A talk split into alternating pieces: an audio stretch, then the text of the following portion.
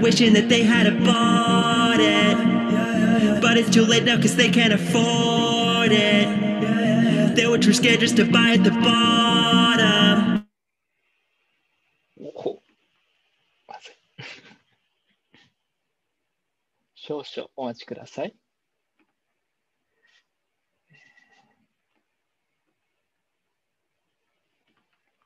Try.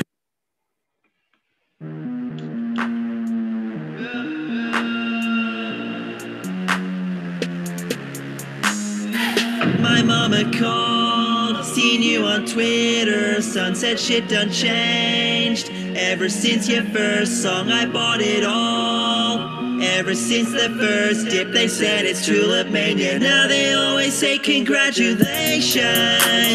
Long so hard, avoided liquidation. They ain't ever have the hands or patience. We kept holding, never sold, and look, we made it. Never there, no. Yeah, now I'm jumping out the Lambo. Yeah, and my life moves slow mo. Yeah, when I open Crypto Pro. Yeah, I'm a genius with the finance. Yeah, and I buy it all on Binance. Yeah, everybody wanna have it. Yeah, but they didn't buy it last year. Yeah, everyone wishing that they had a bought it. But it's too late now because they can't afford it. They were too scared just to buy at the bottom. I was on BitMEX 100x long and yeah, yeah. If you got BTC, then put your ledges to the sky. How can I make sense? I got Satoshi's on my mind. Yeah, they called me crazy when I told them they should try. Now my family's in my inbox asking how to buy. My mama called, seen you on Twitter. Son said shit done changed. Ever since your first song, I bought it all. Ever since the first dip, they said it's Tulip Mania. Now they always say congratulations. Long so hard, avoided liquidation. They ain't ever have the hands or patience. We kept holding, never sold, and look, we made it. Yeah, we made it. We were patient. Yeah, we were patient. Now we can scream that we made it. And everywhere, everywhere we go, they say congratulations. Ooh, yeah. Congratulations. はい、えー、というわけで、えー、ちゃんと聞こえてますかね。えー、今回は年末特番ということで、ビットコインの反省会で今年1年の市場の動きについてまとめてみていこうと思っています。ゲストは、仮想西はい。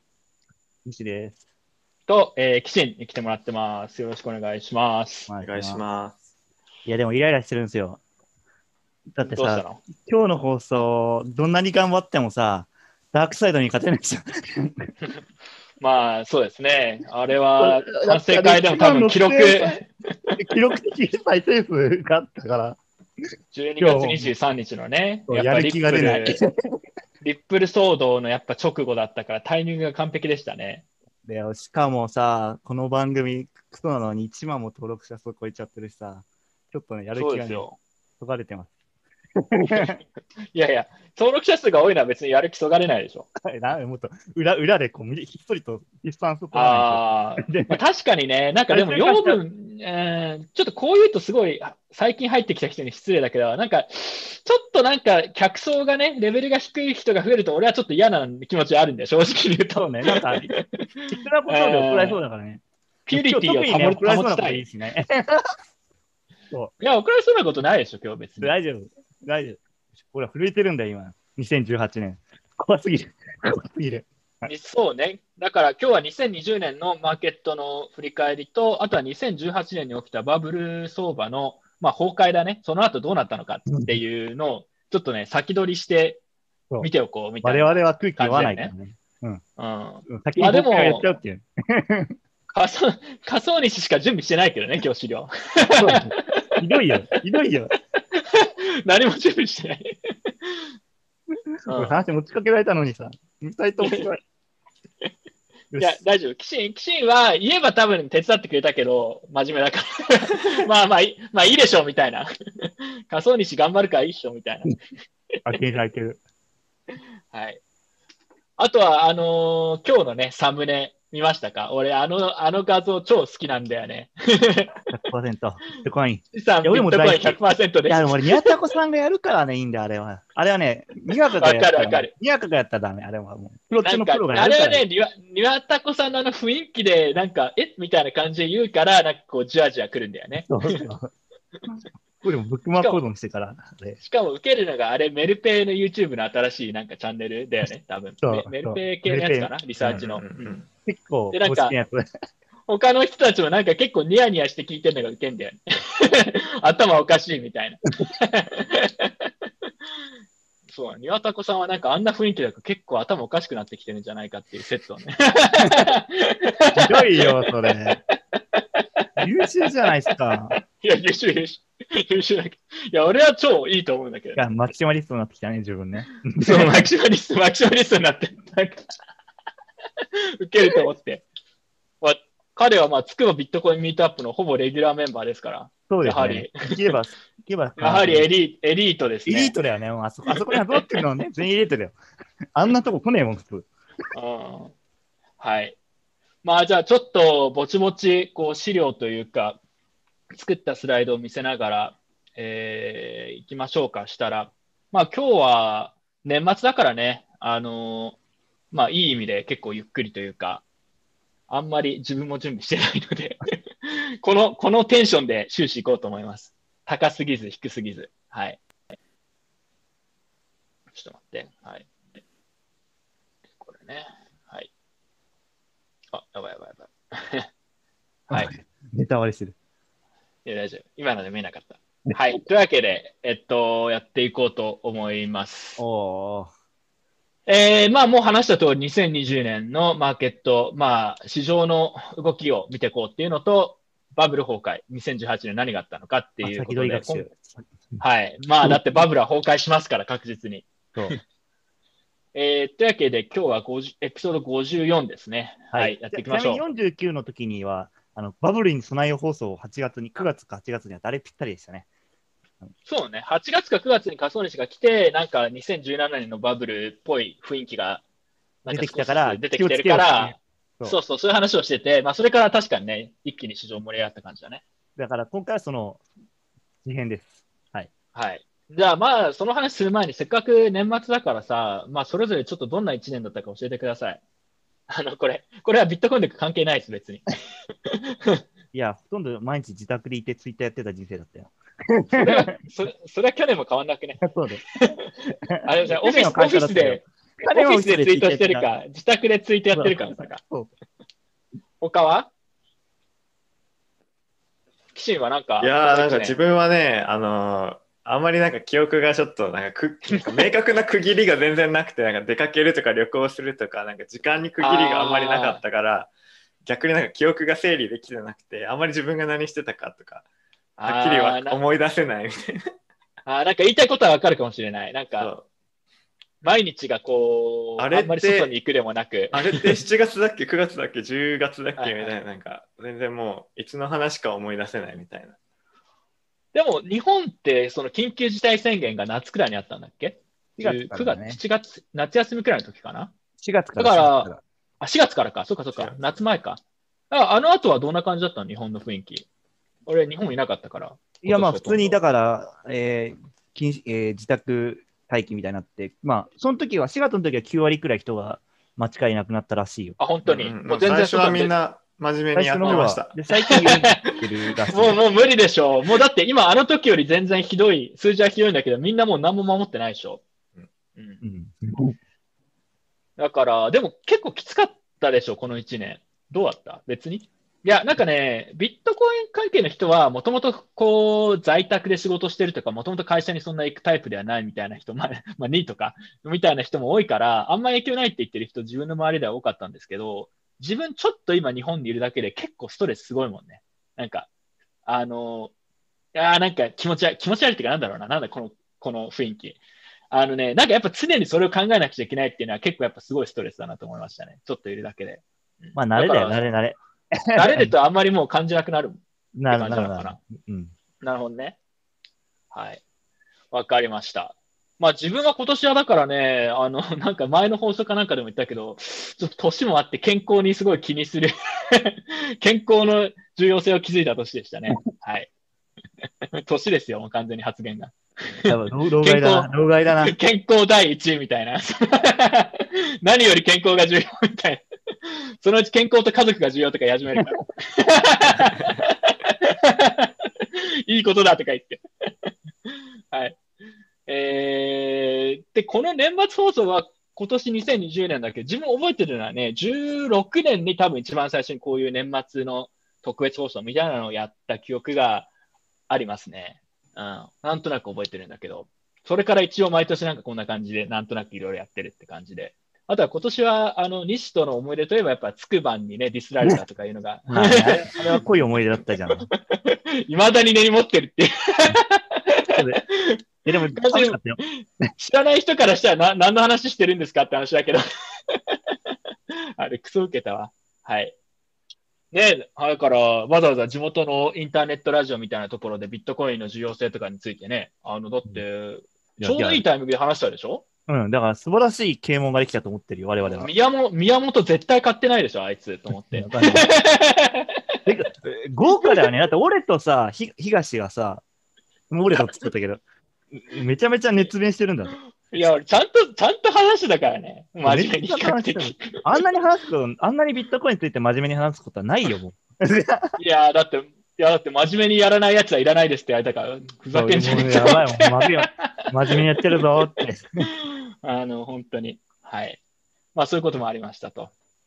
まあ、だから今年はね、まあ、ちょっと見てる人たちもぜひ、こう、今年はこういう一年でしたとかあれば、あの、せっかく年末なので、ぜひコメントで、えー教えてほしいんですけど、なんか全体的にやっぱあんまりいい年じゃなかった人が多いのかなと自分は認識してますけどね。ビットコイン的にはいい時でした。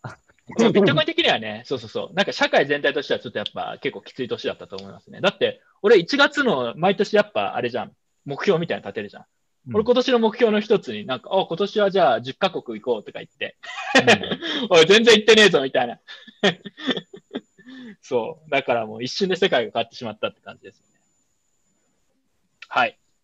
まあじゃあぼちぼち見ていきましょうか。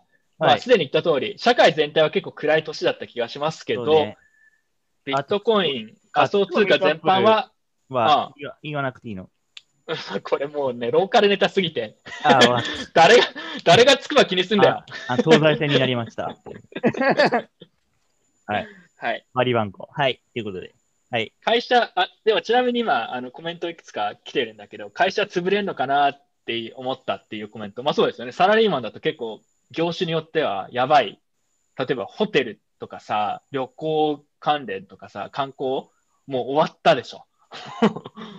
うん。あとは航空、あの、空港とかさ、航空関係だね。もう全部終わりでしょ。なんか結構やっぱいろいろ解雇の危機みたいなの聞いたし。はい。なので、まあ大変な年だったと思いますよ。真面目に。すげえ真面目だな。真面目ですよ。えー、いつから真面目になったんだ？いやいや、大丈夫。ちょちょっとずつ、ちょっとずつこうテンション上げていくから。まあでもなんか在宅勤務が増えて楽になったって人っていう人も多いけどね。うん。より、確かに。うん。それはある。どう？西も在宅になって楽になった、やっぱそれは。楽、楽々、超楽。ああ、生産性はどうかね？生産性上がるか上がった、上ながった、上がった、上がった。上がるんだ？上がる、上がる。あの、じゃあもうみんな会社行かなくていいじゃん、もう。だから、コロナはいいところがあったとしたら、やっぱリモートワークにこう、強制的に移行せざるを得なくなったっていうのは、まあ、社会全体としてはいいことなんじゃないかなと思いますけどね。うん。まあ、人間の集中できる時間なんてさ、限られてんじゃん。いや、ほんとそうだよね。なんかうん電車に朝乗るだけでやっぱすごい集中力そがれるから、削られね。ていくじゃん、どんどん。その削られがない削られるうんないっていうのは強いね。まあみんながね、だからニートの素晴らしさ分かったっていうのは素晴らしい年だったかもしれないですね。あと、いや俺孤独体制強いからさ、基本的には、あの、体制があ。そうね。まあ俺もそうだな。岸にもそんな感じ。もう一人でやってた方がいいみたいな。まあそう、みんなそうじゃん。ねない。ちょっとニート、ニート属性強すぎる。いや、俺もだから 台湾、台湾にいるのもなんかもう本当に雑音が少なくても仕事とかに集中、自分のことに集中できるからっていうのもあるからね。その、そうなんだよ。でもまあ、これは全員に当てはまることではないかなと思いますね。はい。はいでは、見ていきましょう。ついに、市場の話ですよ。ここから先はついにね、本番です。おーというわけで、えー見ていこう。じゃあ、ここから先は仮想西ちょっと進行よろしく。はい、わかりました。徐々にチャチャを入れてくれないと、もう俺は詰まっちゃいます。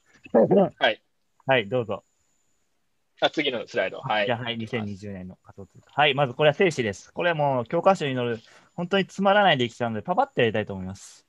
えっと、今年の、まあ、チャートを見てみると、大きく3つのタームに分かれると思わ、今、私は思ってます。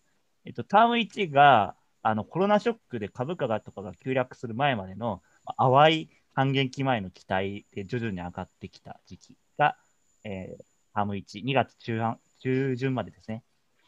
でターム2、ターム2がコロナショックと、まあ、その後に来たデファイブーム、デファイトークンブームっていうのは第2期だと思っていまして、で、第3期が、えー10月からククッと上がってきた、その機関投資家の参入と、あと金融緩和の本格化。まあ、この3タームに分かれると思います。で、まあ、えーじゃあ、まあ、10えー一応2018年のかい、失礼、2020年の解説なんですけども、2019年の11月頃から話を始めていくと、まあ、この頃にリブラっていうのがまあ結構世の中騒いだんだよね、デジタル。リブ、リブラってまだ1年くらい前だっけ？そうだよ。去年の6月とかまあ、6月？発表されてみたいな。で、まあ、本格的にそれがビットコインに波及したのが8月とか、そんな感じ。うんうんうんうんうんうんうん。ですで、その後になんかこう、10月後半になんかブロックチェーンを国家戦略にしてデジタル人民元って言ったのが、ああったね。10月15日、急騰したのよ、そこで、ビットコイン。習近平が雄雄三より先にそんなようなことを言ってたね。そうそうし、そう。で、その後、徐々にこう下落していったのは、まあ、ビットコインと CDBC 関係なくねみたいな論がちょっと蔓延して、あの、まあ、徐々に下がってきたと。で、そこで、えー今度年が明けて、お、半減期あるじゃん、5月に行って、この頃半減期ってことはかなり品質ワードで出てきました。えー私の分析では。うんで、まあ、カタパルトがしシンボルになるっていう、ちょっと小ネタもありつつの、上がってきたところで、まあ、コロナショックが来ましたと。そうだね。コロナショックはやっぱ覚えてるね。コロナショックは覚えてるよ、俺。これ、コロナショックがなかった場合のチャットってどうなったんだろうとすごい気になるんですよね。あの、うんああ、確かに。半減期前のチャットで、今今よりも緩やかになってたんじゃないのかなとか思思いつつも、ターム1すごい無関心な感じでしたからね。そうなん。かあのまあそのやっぱり半減期期待相場って言ってるけどあのなんか半減期は織り込み済みかみたいなあ議論が始まったのもなんかこの辺でそのなんか半減期ってもうみんな知ってるからこれこれ以上上がんないでしょっていう人たちといや半減期が来たら供給絞られるから上がるでしょみたいな話でうんうんあの言ってたね。あった。そうそう両方の意見出てるのは覚えてる、俺も。ううんん。この頃が一番盛り上がまああと半減期直前と。まあ、この頃うん、だから要は、この、俯瞰してみると上がってるから、まあ、会議だったんだろうね、多分半減期に対する。うんあの、会議の中で上昇するってやつです。でも、この頃って市場の盛り上がりというか、界隈、まあ、特にじゃあ日本に絞って言うと、まあ、ツイッターとかそういう界隈の盛り上がりって多分かなり低かったんじゃん、まだこの時期って。誰もいなかった。うん、誰もいなかった気がするね、確かに。ああとさ、年始にさ、俺今思い出したんだけど、イランがどうのみたいな話あったよね。あったね、あったけどうん、俺動画にした記憶あるんだけど、もう完全忘れてたんだけど。イランで戦争起きて、そのリスクそうそうそうリスク、リスク、あんそうそう、対策としてビットコインみたいな、安全資産としてビットコインかみたいな、ちょっとそれで上がるみたいなあったね。まあ、でまあもちろもあれは、ん、うん、そんなことはなかったけどそん、なことはなかったね。うん、あれはスキそんな。もあったね。うん で、コロナショックでガツンと。カルロス・まゴーン、カルロス・ゴーンが出国したのそのあたりじゃん。あそうだね。し相場関係ないんだけ？ど、懐かしい話だよね。コロナショックだったら、逃げあの逃げ逃げ逃げ切れなかったのかそうそう、そうだよね。だからすごいよね。やっぱゴーン持ってるよね。思ってる人にはできないじゃん、この技はね。うん。で、まあ、コロナショックでみんな現金にしましょうって、まあ、株とかすべての資産が金を含めて、全部、全部落ちた。全部落ちたのが、これ40万なんだよね、ここね。今287万。すごいよ、ね。あれはさ、あれはさ、その仮想にし、まあトレーダー的にもやっぱりちょっと衝撃的な下げだったの？まあ、衝撃的ではなかったね。けど、あ、そうん。ただ、あの、今まで経験したことがなかったから、あの、地震で株価が落ちるとか、なんか不動産バブル崩壊で価格が落ちるとかっていうの経験あったんだけど、う。なんか疫病、疫病でなんかそうね落。ちるっていうのはちょっと経験したことがなかったから、その意味ではびっくりしたけど、まあでも下がること自体はまあそうだろうなっていう感じはした。確かに。うんこんだけ先行き不透明があったら。そうだね。下がるのは自分も驚きはしなかったけど、でも1日でやっぱり40%以上落ちたでしょ確かあの時。40か50、あー50近くくらい。それはさすがにちょっとびっくりしたね。特に半減半減期の前で、いきなり。それはびっくりしたね。うん。うん。なんかはっきり覚えてないけど、2011年以来ぐらいの値幅みたいな、そのあそうそうそうそう割合で、そう。そう。ビットコインの中でもこれは史上トップ1か2くらいの下げ幅だから、なんか、いろいろね、確かにこの回は比較的長めにいていろいろ見てはいるんだけど、やっぱあの下げ幅っていうのは自分もちょっとさすがに、おーって思った。あ、こんな下がると思って。うん。おでもそれでも合唱ややめなかった。偉いね。まあ、ガチョウはやめないというか、俺は買ったけどね。買ったか。あの、まあー、ラッキーと思って。いや、だって、あの、正直に言うと、自分、まあ、そんなトレーダーとかではないんだけど、その反撃相場の前って、このコロナショックがなかったら、さ今ちょっと話出たけど、多分緩やかにちょっと上がってたと思うんだよね。半減期まで、きっと。だから、まあ、買い集めてる人多かったんだよ、うんその時、すでに。うんで、でも、いきなりここでガーってなんか半分くらいになっちゃったから、まあ、ちょっと考えたけど、基本的にはまあ、これって一時的なものでしょと思って、あ、じゃあ買いでしょみたいな。まあ、まあ割とシンプルな、割とシンプルなパワーがあ。ってね、これやっぱ1月か3月で半減期で前借りで買っとこうっていう人がかなり多かったから、うんうんうんその分がコロナショックで、はその分が吐き出さ余計に吐き出されちゃったっていうのがね。乗ってると思う、これ、この作業、だから、ここで結構買ってた人も自分以外にいると思うよ。うん。観反察したけど。撃前は買いっていうのが常識だからね。まそうそう、反撃前に買おうって思ったら、この下がっちゃったからさ、ちょっと怖いとまでは言えないけど、ああ、こんな下がったか、もしかしたら反撃期まで結構ぐずぐずいくかもなって思ったんだけど、まあ、全然買いかなとは思ったけどね、個人的には。あ、うん。まあ、それで半減期までに、まあ、価格を戻したっていうのも、まあ、さすがだなと思ったよ。うんそうそうそう。その後ああとげ、原油価格ネガティブってあ、マイナスってあったね。あったあったあったあった。コロナショック付近でしょ、確か。そうそう。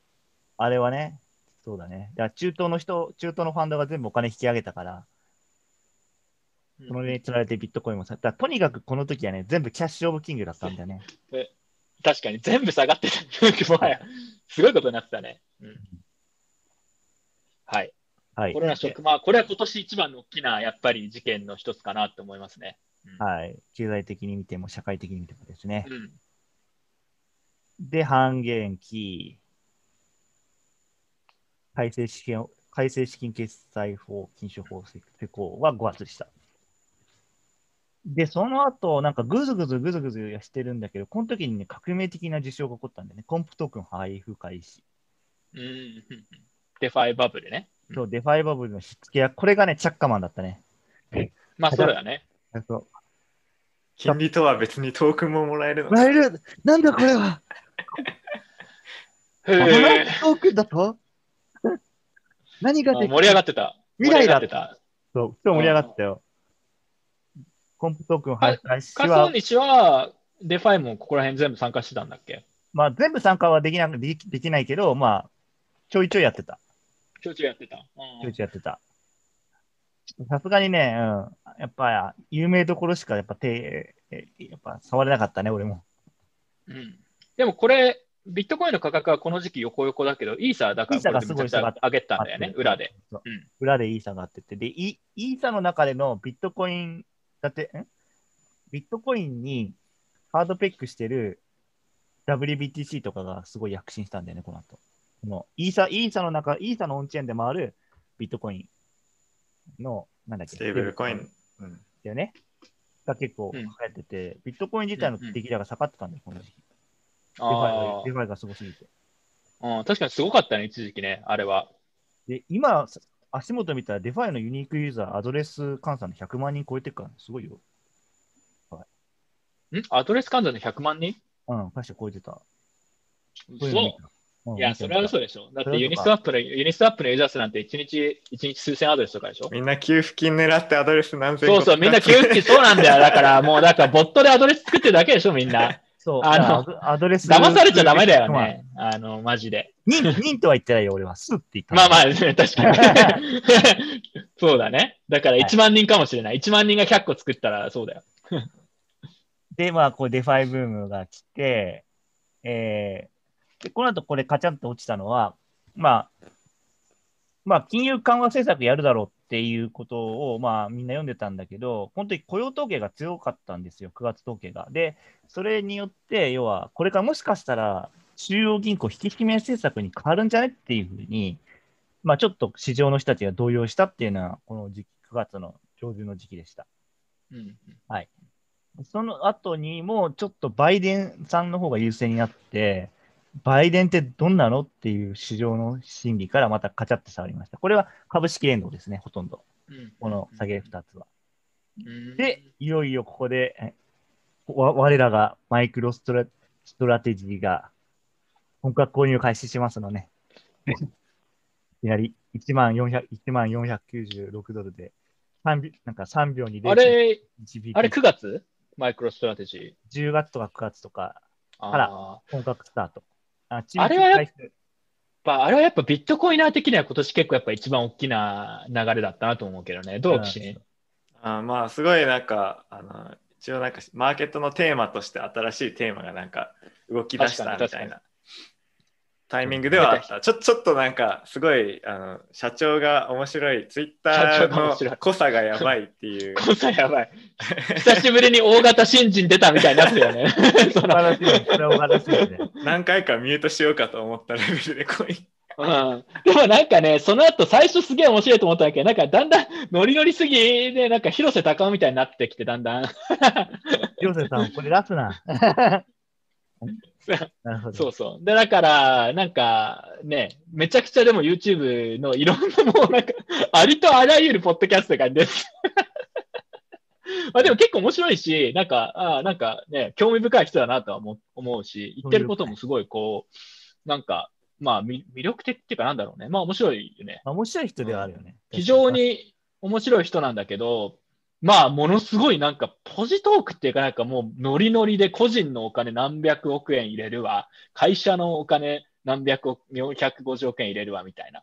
でもなんか結局そっからね、そういう流れが始まったもんね。スクエアとかね。うん。まあ、先進者ってそういう変人なんだよ、きっと。大まあ確かね。いつの時代も。でそでこからね、もまあ裏で、裏でさ、そういう企業ってももともと準備してたはずなんだけど、スクエアでも、なんかその、ポール・テューダー・ジョーンズがなんか、今年の年始かなんかにビットコインに好意的な発言してたんじゃなかったっけ？年始かうん2、そうだね3月かするだけど。うん。でもなんか、マイクロストラテジーのマイケル・セーラーが全部なんかこう、象徴的な感じでこう持ってったみたいな感じだね、そこはなんか、そうだね。広告塔みたいな感じで。うん。でも本当にもう、スクエア、ペイパル、DBS そうねポンポンポンガンガン来たよねポンポンポンってきたね。うん。で、なんか、そこで、なんか、ビッチ分裂と中国規制で、ちょっと俺は、うんって思ったんだけど、この時は。分裂あったね、あったっけ？それってビッチ N あ、のビッチ N とビッあチのなんか ABC。税金税金、税金フォーク。税金フォーク？あの、開発者税みたいな。ああ、あれか。うんうんうん。で、でで10月、11月くらいの中旬に、この上げ相場の中に急に中国が規制入るのは、これいつもの中国だなってちょっと思ってた。その時は。あったね、中国の規制報道。あれなんだったっけ？一旦俺これ資金引いてるな、正直言うと。中国が来たら一旦引くっていうのはちょっと一応セオリーだったんで。なるで、ほど。その後2万ドルに最高年に4回トレ、なんつうの、チャレンジしたんだよね。うんで、結局上がったのが12月6日で、ポーンって上がって、で、さらにイーサの、CM イーサ上場発行でポーンって上がったんだけど、なんかセックの、えー SEC のリップルした突いで、ちょっと今、うんううにゃうにゃうにゃうにゃにやってるのが、まあ今の時期ですね。まあいや、今さ、強すぎるよね、今、正直。どう？え？強すぎない？俺もうちょっとなんか、わけわかんないんだけど、価格見てないし、もはや 強すぎて。287万円。い意味がわからない、ちょっと。年末は特に。まあ、最後は、あの、某なんとか通あ R 通貨に、から、G の通貨に流れたんじゃないか説があるよ。うんうんうんうんリード。でもさ、あなんか自分もそうなんだけど、もうこの数ヶ月間ずっといわゆるディップを待ってるわけ。ちょっと下がってほしいと思って。全然下がんねえと思って。おしめそう、おしめながらない、おしめがない。おしめ買いができないって。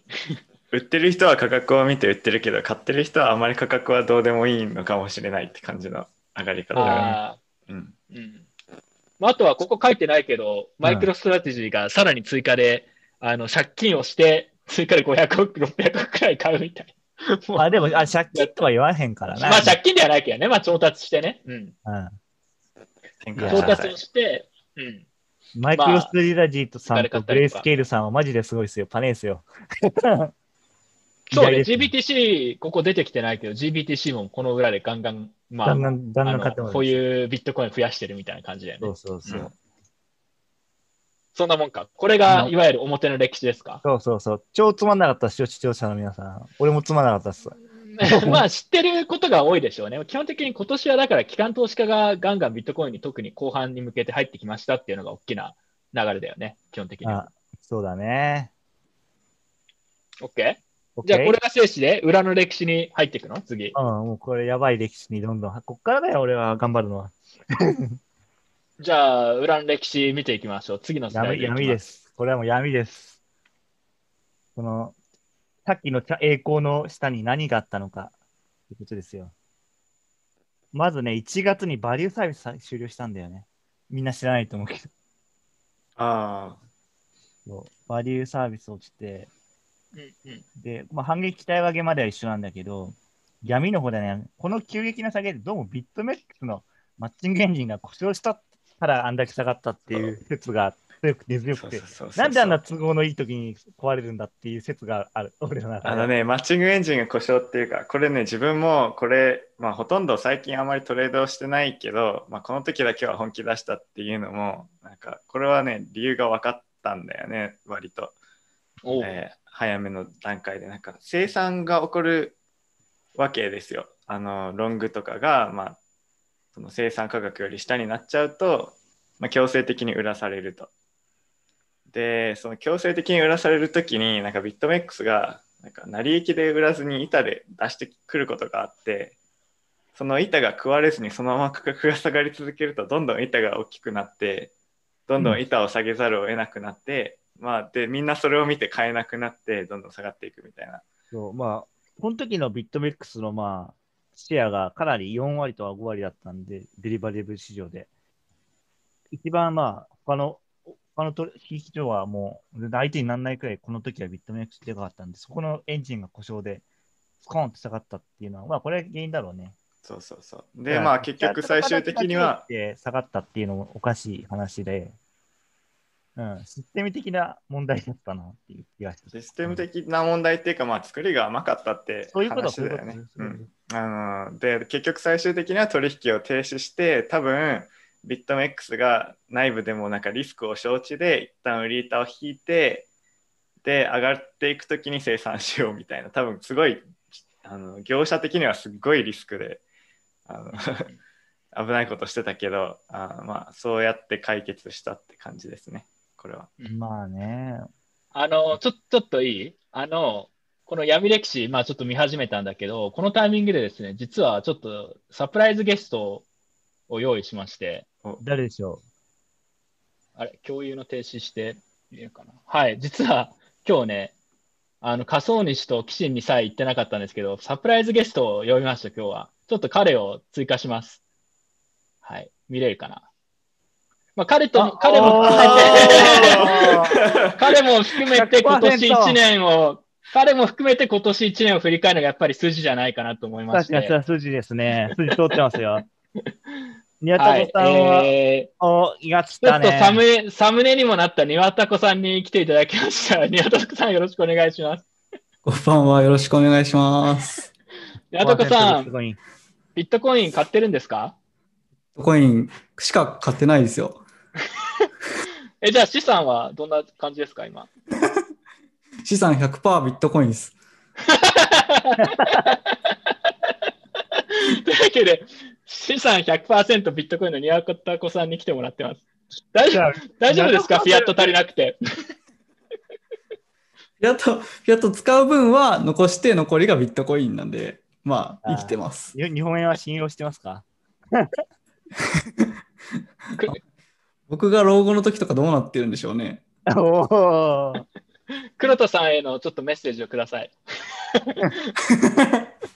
そうあの漫画のオチ通りにならないことを祈ってます。いや、でもあの動画のなんかニコマ漫画みたいなの、ほんとくそ俺好きで、あの、ニワタコさんはビットコイン買ってるんですかみたいな、振られて、半笑いで振られて、資産100%ビットコインです。みたいな。あれ、ほんとくそ受けた。はい。じゃあこの後、ニワタコさんを前にバブル崩壊しよう、俺が言うわけです、そうですね。はい、そうそうい。や、なんかね、ニワタコさんは結構バブルの、18年のバブル崩壊で被害に遭っているという噂も聞いたので、そこら辺についても、じゃあ改めてレクチャーしましょそう、どういう、どういうこう経緯を経て資産100%ビットコイン男になってしまったのかというところをちょっと聞いていこうかなと思います。う。はい。ぜひ自分の、自分語りしながら、チャット見ていきましょはい。じゃあ、資料戻って、えーみんなでまた、じゃあ、裏チャート見ていきましょう。はい。う。そうなんだよね。これはね、きちんと仮想西にも言ってなかったから、サプライズに矢田さんにちょっといいタイミングで入ってきてって言ってたんだよ。いいタイミングね。いいタイミング。はい。今ちょうどビットメックスの話してたじゃないですか。うん。はい。このこの時その僕はトレーダーじゃなくてその資産100%ビットコインなんでそのショートとかしてなくて もうただひたすら減っていくのを眺めているだけっていう い辛い。どういう気持ちだったんですか？やもう2017年からこんなに積み立ててこう蓄えてきたのに俺が俺の全財産これっぽっちかっていう気持ちですよ。あの、でも家族とかなんか言われないの？例えば1日で半分になっちゃったら、要は資産なんか50%になっちゃいや今ビットコインめっちゃ下がってんの見てっつってこう見せたらこいつの資産こんだけかみたいな顔されました。マジマジですよ正気で言ってるのがこいつだみたいな。う。そこ、そこ。なるほど。資産100%のサイズについて突っ込まれてしまったと。そうだね。まあ、よかったね。このこのまま、キューンってなんなくてよかったね。まあでも中途半端にトレードトレードすると、こういうタイミングでやっぱりロス化されたりするんだよね。やっぱ怖いよね。自分はだからやれないね。うん。まあ、か仮想にしくらいちゃんとトレードしてる人だったらもちろんなんかリスクヘッジしたりしてるだろうけど、我々中途半端トレーダー民はね、あの、トレードに手を出しちゃいけないんですよね、宮田さん。まあでもなんか18年かなんかに結構損した経験もあるんですよね。確か。後でちょっとそこら辺も教えてほしいんですじゃあけど。18年の歴史の時にやりましょはい。じゃあちょっと見ていこう。はい、20年。はい次じゃあ、次続けて。う。はうんい、次、あの、コインマーケットキャップがね、バイナンスに買収さああ、あった。覚えてる。4月だ。覚えてるよね4月でしょ。これ、ほんと、ここれれなんか中立性でいいのかなとか思ってた、正直。まあ、でも、結構大型買収だったんで、かけすまごい金額でしたよね。す。400億くらいだっけ？いや、もっと多かった気がするな。あ、本当に。すごいよ忘れね。ちゃったけど、まあ、うん。で、5月には、ビットメックスとかデリビットが、まあ、日本人取引あ、あった。うん。これね、俺悲しかった。俺ビットメックス主戦場だったから悲しかった。時代、こここここも時代の終わりでしたね。あー確かに。ここら辺からさ、なんか、ビットメックスが、あの、コロナショック前までやっぱダントツで1位だったじゃん。そ。の、パーペチュアルスワップとかの。もう圧倒的だったね圧倒的だったよね。俺も覚えてる。ただ、このマッチングエンジン故障事件とかも、あとは日本人と締め出しとかもあって、なんかどんどんどんどん細痩せ細っていったって感じだよね、この後そうだね。まあ、やっぱバイナンスとかにどんどんボリュームが流れていくみたいな。そうだね。ここまでは本当にメックスだけ見てれば、あの、分かったから。だからね、辛いんだよ、今。いろんな取引を見ないといけないから。ああ、あの、1位、圧倒的1位の取引とかないからね。そっかそっか。うん。で、ビこの後ットメックスがでも、この1年でこんなに一気にさ、まあ、しかも、あの、この後出てくるけど、アーサーのね、あの、逮捕状みたいなの含めて、なるとはちょっと思わなかったね、俺正直。落ちぶり方が半端ないよね。はや、早かったね、う、うんんビットメックス。17年の、あ、じゃあ19年、18年のビットメックスの存在感半端ないからね。半端ない、半端ない、半端ない。もうみんなビットメックスの話してた。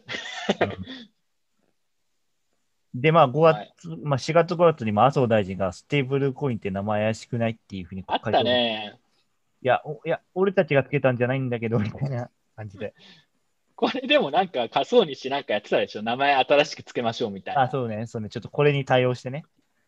まあいや、俺正直、正直言うとしょうもないなと思ってたんだけど、まあでも、俺が面白かったからそれでいい。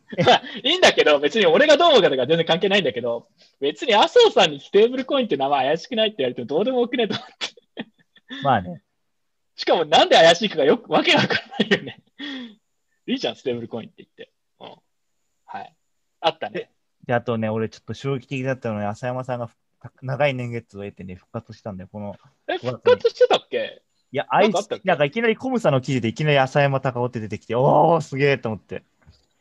生存確認されたと。そうそういスイス、なんかスイスにいるとか日本にいるとかいろんな噂があったけど、確かに。ずっと鳴りを決めてた人がとうとうやつが復活したと思って。うん。浅山さん確かにちらっと名前見たね、今年は。そうそうで、5月に入って半減期で、テレグラムの ICO が終了したっていうのは、もう ICOC はもう終わったと言ってもいいいいかもしれないね。テレグラムの ICO なんて名前だっけ？トン、トンだっけ？トン、トン。トン。ローンチしなかった幻の。あとこれがさ、これがさ、日本、世界で最大であ集めた ICO のでしょ？確か。確かに、すごい金額だったね。それがああっけなく終わったってことは、もう ICO はちょっとこれから厳しいんじゃないかっていうふうに見ざるを得ないよね。っていう感じまあでも、まあ正直に言うと、でも相性ってその去年からもう死んでなかった。まあ信じ僕はたけど。思うけど。うん。でだけどさ、い1700億円くらいも集めてさ、何もやんなかったって。何もやらなかったっていうのはとびっくりでしょ。うんコムサじゃん。まあちょっと金額は違うけど。で、えっと、なんだっけ、えっと6月に、まあはいコンプ配配布して、ガバナンストークンっていう新たな武器を手に入れたわけですよ。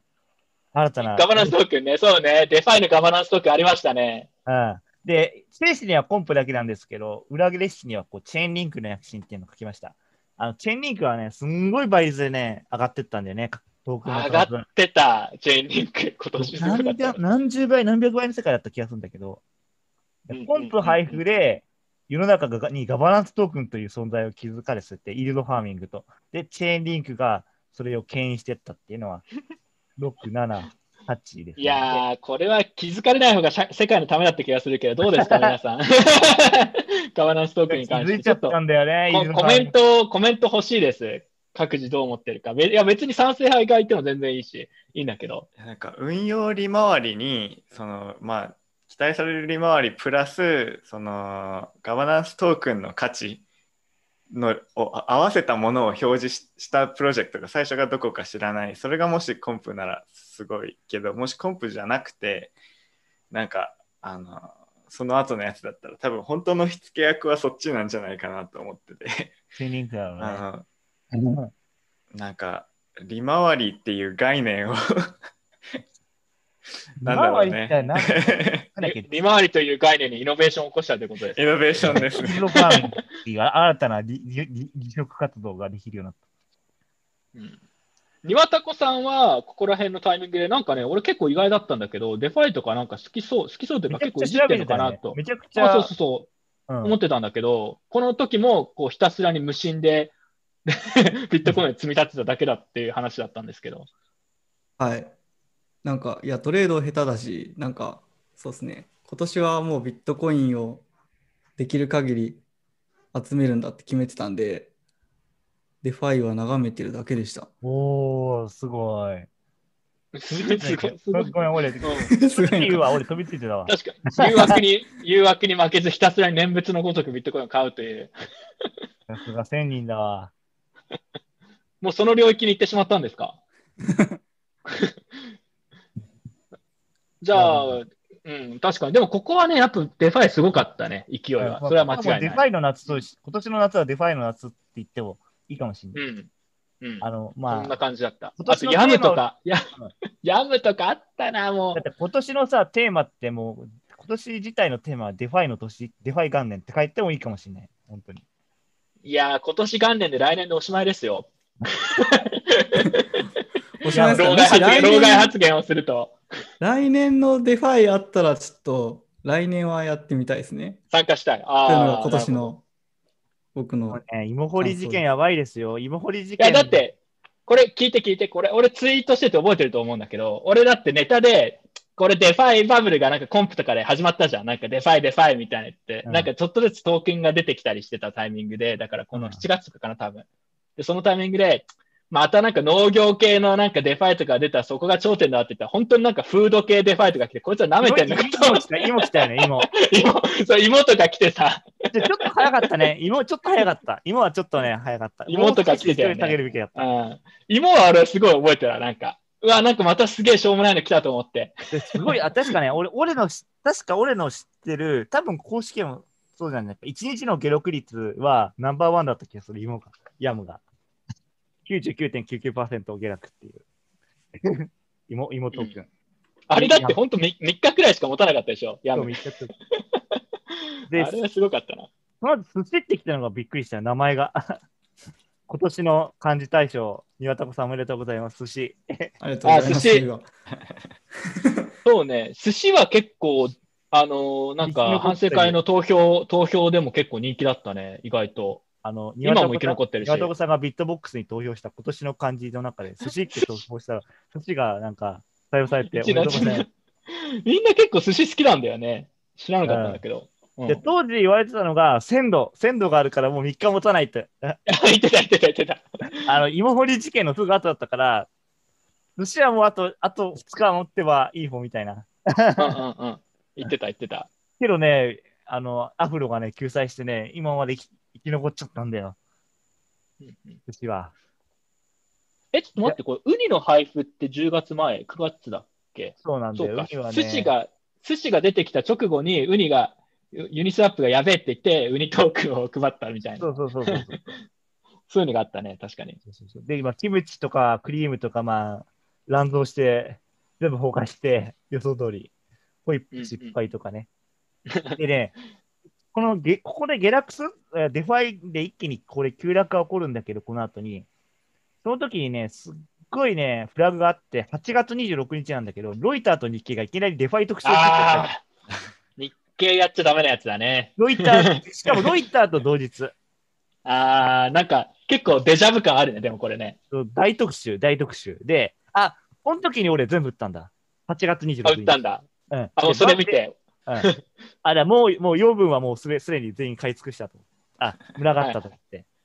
うんうん。で、で、実際落ちてきたのが8月28日から、 DeFi token は下がりきったんで、やっぱりこれっていうのっていうのは経験値だよね、なんか、なんとなく。正直思ってたよりすごい長かったなと思ってこの DeFi ブームがなんか6月の時点でえっ、となんかどどこだったかなバランサーかどっかが、うん。そのうんうん。FTX とかにプールを荒らされてでは本当はそこで governance token とかで解決するべきところをなんかディスコード上でなんか community consensus を取ってて community consensus。そうここなんかそれでいろいろ判断してなんか方向性決めたりしてたからあなんかこれもうしばらく無理かなみたいなふうに思ってたけど意外とね78、9月ってあのそう。そうかな。俺でも結構逆に短いと思ったけどね。だって ICO バブルはさ、17年にもうなんか1年くらい、もう1年半とか続いてたから、またそれくらい続くのかなと思ったら、割と短命だったなっていう自分は印象ですね。どっちかっていうと。うんまあ短いけどね、いろんな歴史残したなって感じがする。あと、コメントでうどんさんが書いてるけど、アンプルがないって、アンプルどこですか？ヤムの前でしょ？アンプルは草コインすぎて書いてないんで。ここに乗らないくらい草なんですか？アンプル。残念ですねアン。プルは草すぎて、いや、迷ったけど、やっぱいいやつ。特になんか事件起こしてないから、まあ確かに。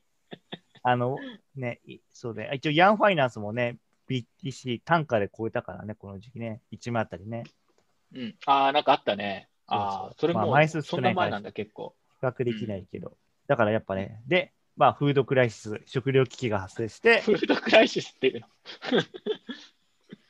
ウケデんなファイ分はここで終了、9月で終了。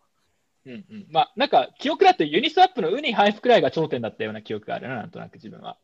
うーん、違うね。あの、寿その司が、ね前、、寿司、寿司だっ寿司。た。ああ、そうかそうか。うん。ユニはその、ユニはバブル崩壊してみんながやばいやばいってなった時に、ユニ配布して、ちょっと持ち直したみたいな感じ。うんうんうんうん。はい。で、その後、くすぐ間もなくして空コインが5。あの。うんうん、これ結構規模でかいんだよね。わ でかい。そう。地味にでかい。地味にでかい。なんか300くらいだっけ？なんか、うんそう300結構な額。うん、結構でもなんかコミュニティが頑張って戻そうとしてるっていうね。どういうこと？なんか、空コミュニティィすげえな、相変わらず。空コインを助けましょうの救う会みたいな。なんか空コインの印象はでも取られたのが大体草コインでなんか他に換算できるところがほとんどないやつが多くて 300億取られたって言ってるけど取られた時点でもう価値がなんかだいぶ 目減りするみたいな。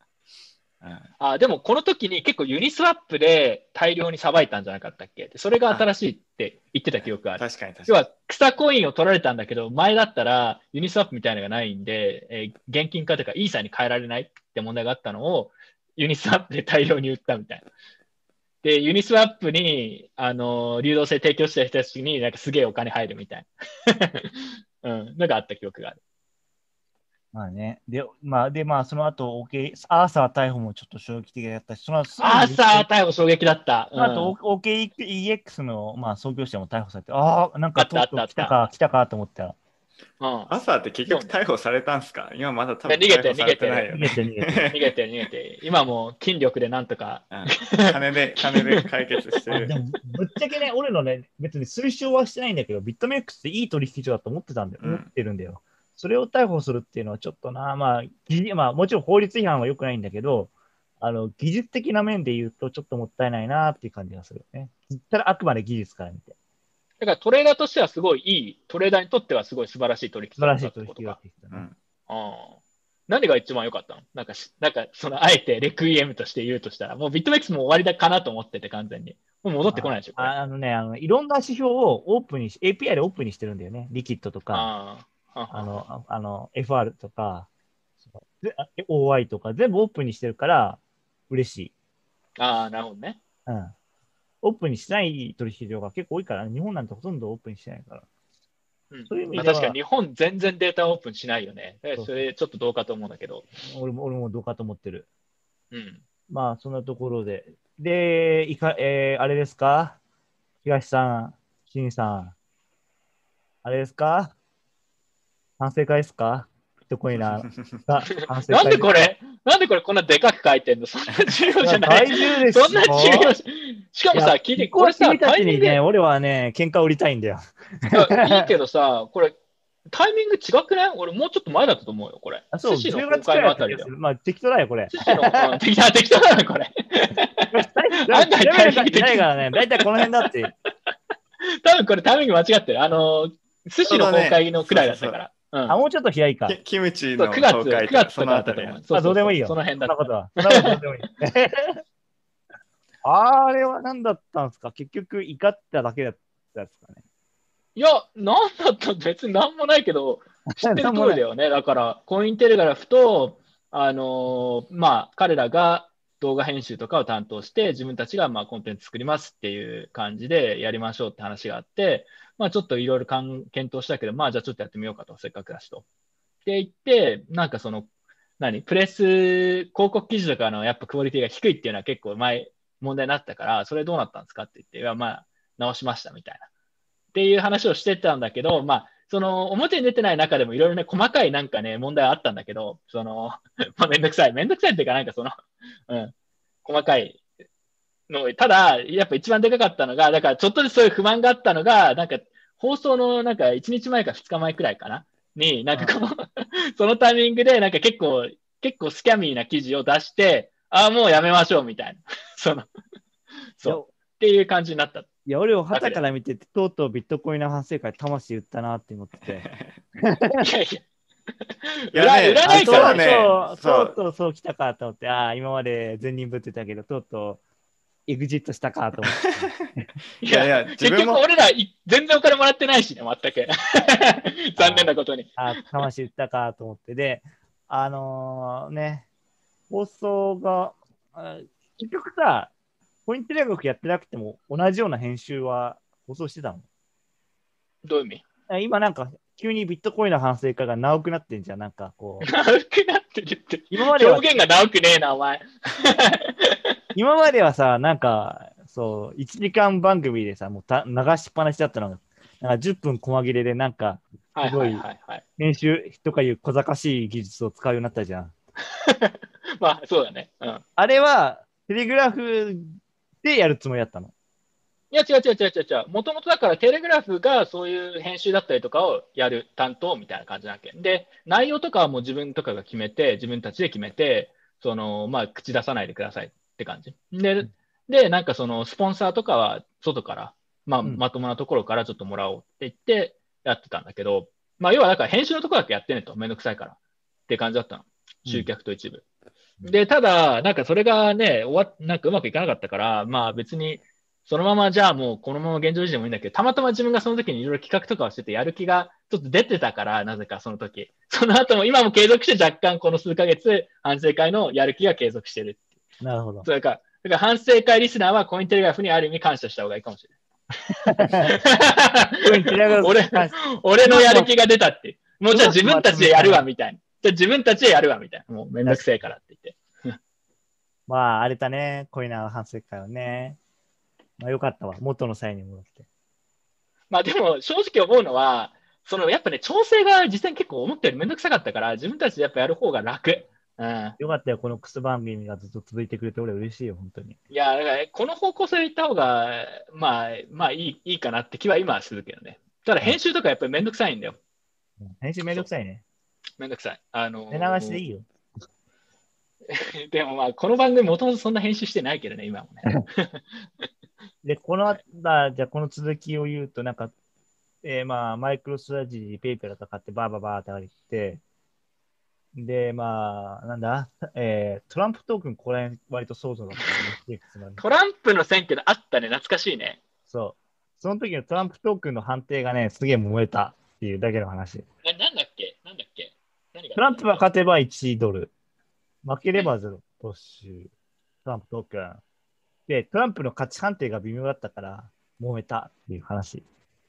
岸にさ、そのアメリカの大統領選挙とか結構興味ああった？見てました？え、まあ、あのね、トランプトークン絡みで面白いなと思って、まあ、スポーツ賭博みたいな感じで見てました。やってた？ああ、まいやでも、なんか、まあまれに見る振り抜けさ、たけど、まれに見るさ、その大統領ディベートのレベルが低いとかっていう話は聞いてたけど。そういうところはあんまり見てなかったけど、つちゃんと、こいつちゃんと眺めてたけど、すんげえチャートだったよ。もう、82%から20%に落ちてた。そうめっちゃ触れる。20 80、80とは出たからね。あれもあれでね、結構あのオプションだから、なんかギリギリになったオプションがめちゃめちゃ触れるっていうのは、あのそそうなるだろうって予想してたんで、まあね。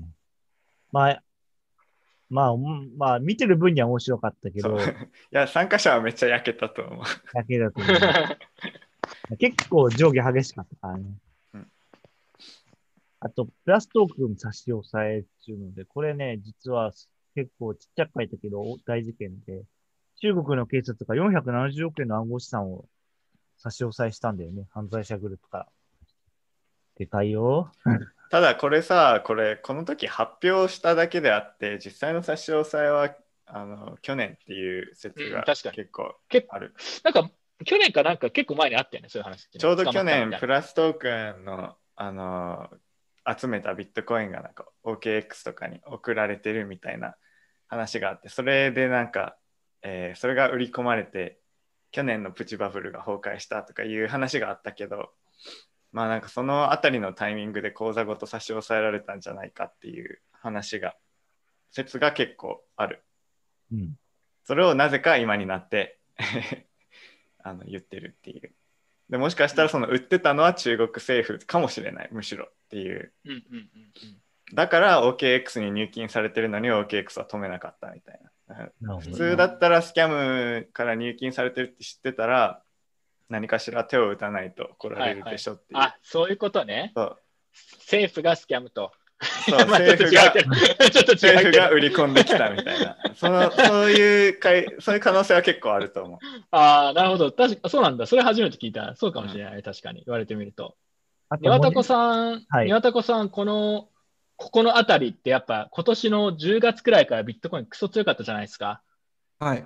ややっぱこれは家族に対してもやっぱりこう、発言権が増したとかあるんですか、家庭で。いや、ないですね。なんか、めっちゃ調子いいよって言ったら、逆に、どうせまたすぐ下がるんでしょって言われて、舐められてますね、資産100%ビットコインは。いやー、いや、あれですよ、リターンすごいっすよ。波の投資家、波の機関投資家、プロリーダー、全然勝ってますからね。勝ってる。てか、波の機関投資家ってさ、年年でどれくらいやっぱリターン出せばいい5、のかな？5%、5%。5%でしょ？もう黙って資産100%ビットコインで簡単に今、余裕で勝ってる状態ですから。それで勝もってと。認められたい。もっと認められたいか家族にもっと認められたいと。ビットコイン、いくら、いくらまでいったら認めてられ認められるかないや、どこまで行っても無理じゃないですか。どうせまた下がるんでしょって言われちゃうと。だって、売る気ないもんね。売る気ないもんね。そう円円に、円に変えて初めて認められるんじゃないですかね、これ。まさかシットコイナーが家庭内にいるとは。でも、表面変える気ないでしょ。表面変える気ないんでしょ。認められる日は多分来ないんじゃないですかね。いや素晴らしいですね。なん素晴からビッしいですねトコイナーとして成長してる感じがします、ね。ちょっとあの敬意を示さないといけないですね、これはね。でね、はい、あーちょっとちっちゃい文字で書いたんだけど、クスクコインっていうのがこう出たんだよね。K- KSK でしょ。俺、KSK コイン超好きだから。え、クエスケホンダコインだよ。そうそう。いいよね、KSK コイン。これは、あこれ、禁止法的で怪しい感じがしたんだけど、資金決済法か。怪しい、怪しいか KSK はなんか結構でも仮想通貨関係でなんかやってるよね。いろいろちょこちょこ。そうだね。ちょこちょこ非常に筋の悪いことをやってる感じがするね。正直に言っちゃうと。まあ、ちょっとね、あれちょっと俺俺から見るとこれ、ちょっと、アウト。あうなんか、いや、ホンダさんのブランあの、せっかく築き上げたブランドをさ、なんか、ガクト、ガクトみたいになってきてるよね。そうそうそう はい。でも KSK コイン受けたのはなんか最初ローンチした時は売りボタンがないっていうのが結構やっぱ伝説的に面白かった。それは覚えてる。まあ、しょうがない。本田圭佑持って、持ってるなと思って。やっぱポルノハブ法でしょ。ポンハブ法あっ。たね。これさ、これちょっと冷静に突っ込んでいい？これが冷静に。突っ込んでいい？いいいよ。やでもこれ、これで上がったわけじゃないじゃん、絶対。受けるけど。まあ、一応ね、事実事実確認をすると、うん。この、えー放送、この報道ができたのが12月の15日なんだよね。ポルノハブだけになったって、仮想通貨が。ポルノハブ。で、2万ドルを4回トレ、4回チャレンジして、三その前3回チャレンジかして失敗してるんだよね。うん。で、そのポルノハブ法のニュースとか出た時の次のターンで爆上げしたわけですよ。で、まあまあもちろんたまたまかもしれないけど FOMC とかこう重なってたりするんだけど、やっぱりさ、ポルノハブ、パルポルノハブってさ、アクセスランキング世界10位以内に常にいるんですよ。日本人の15%くらいのアクセス量があるんです。日本人のうち15%、ん？日本の総トラフィックのうち15%は15%がポンハブなの？ポンハブなんですすごい。しかも俺聞いたことあるんだけど、は持ってるわけですよ。で、日本、日本だけでだよ。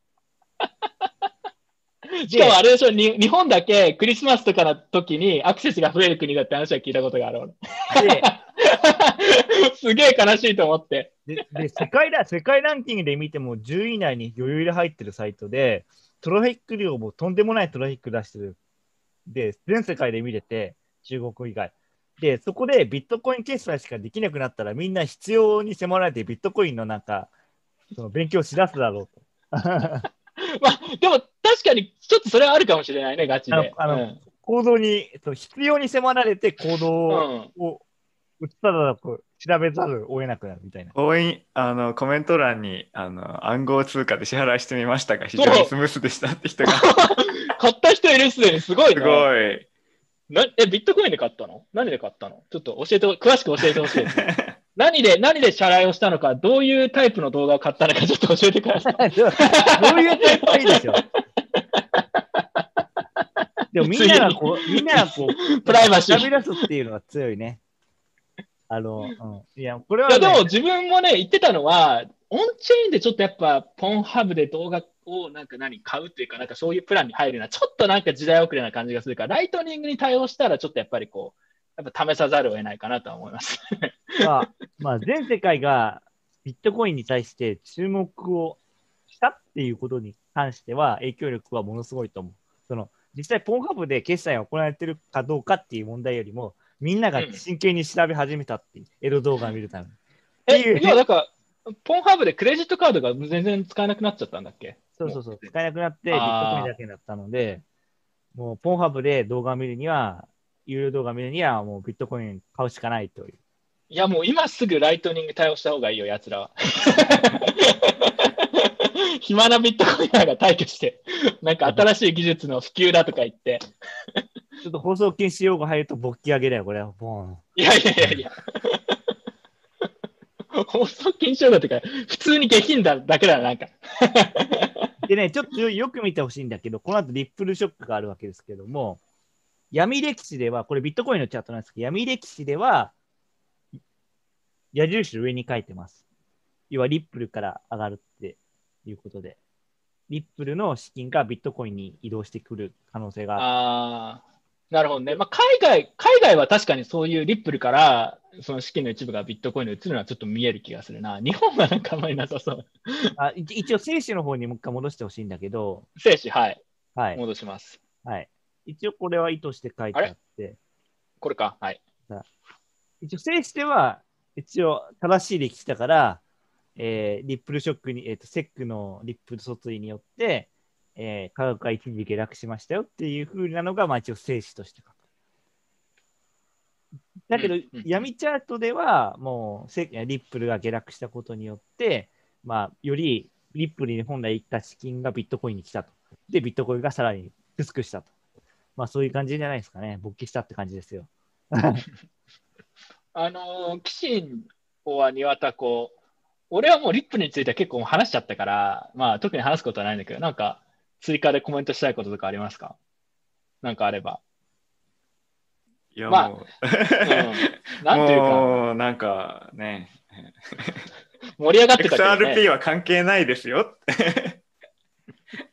関係ないから関係ないんじゃないですか、これそ。こにと XRP は確かに、もともとリップルはね、XRP と関係ないって言ってましたからね。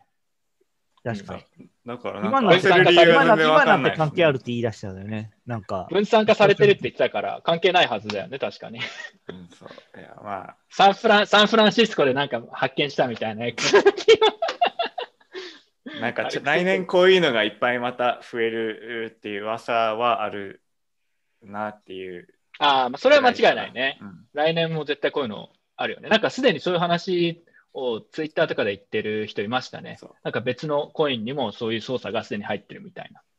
結構大きい、大きめのコインでみたいな。うん、どれでしょうねと思って。はい。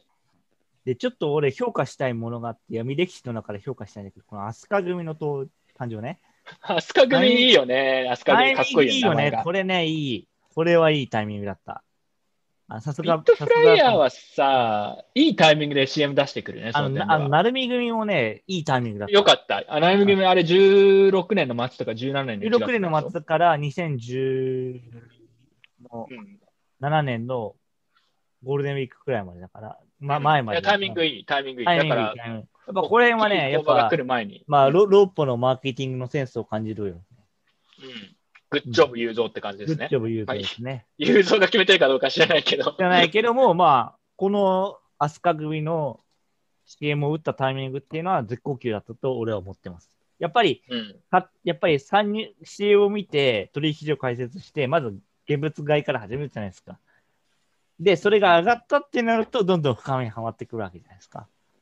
という意味では、ベストタイミングだったと思います。アスカ組の誕生は。うん。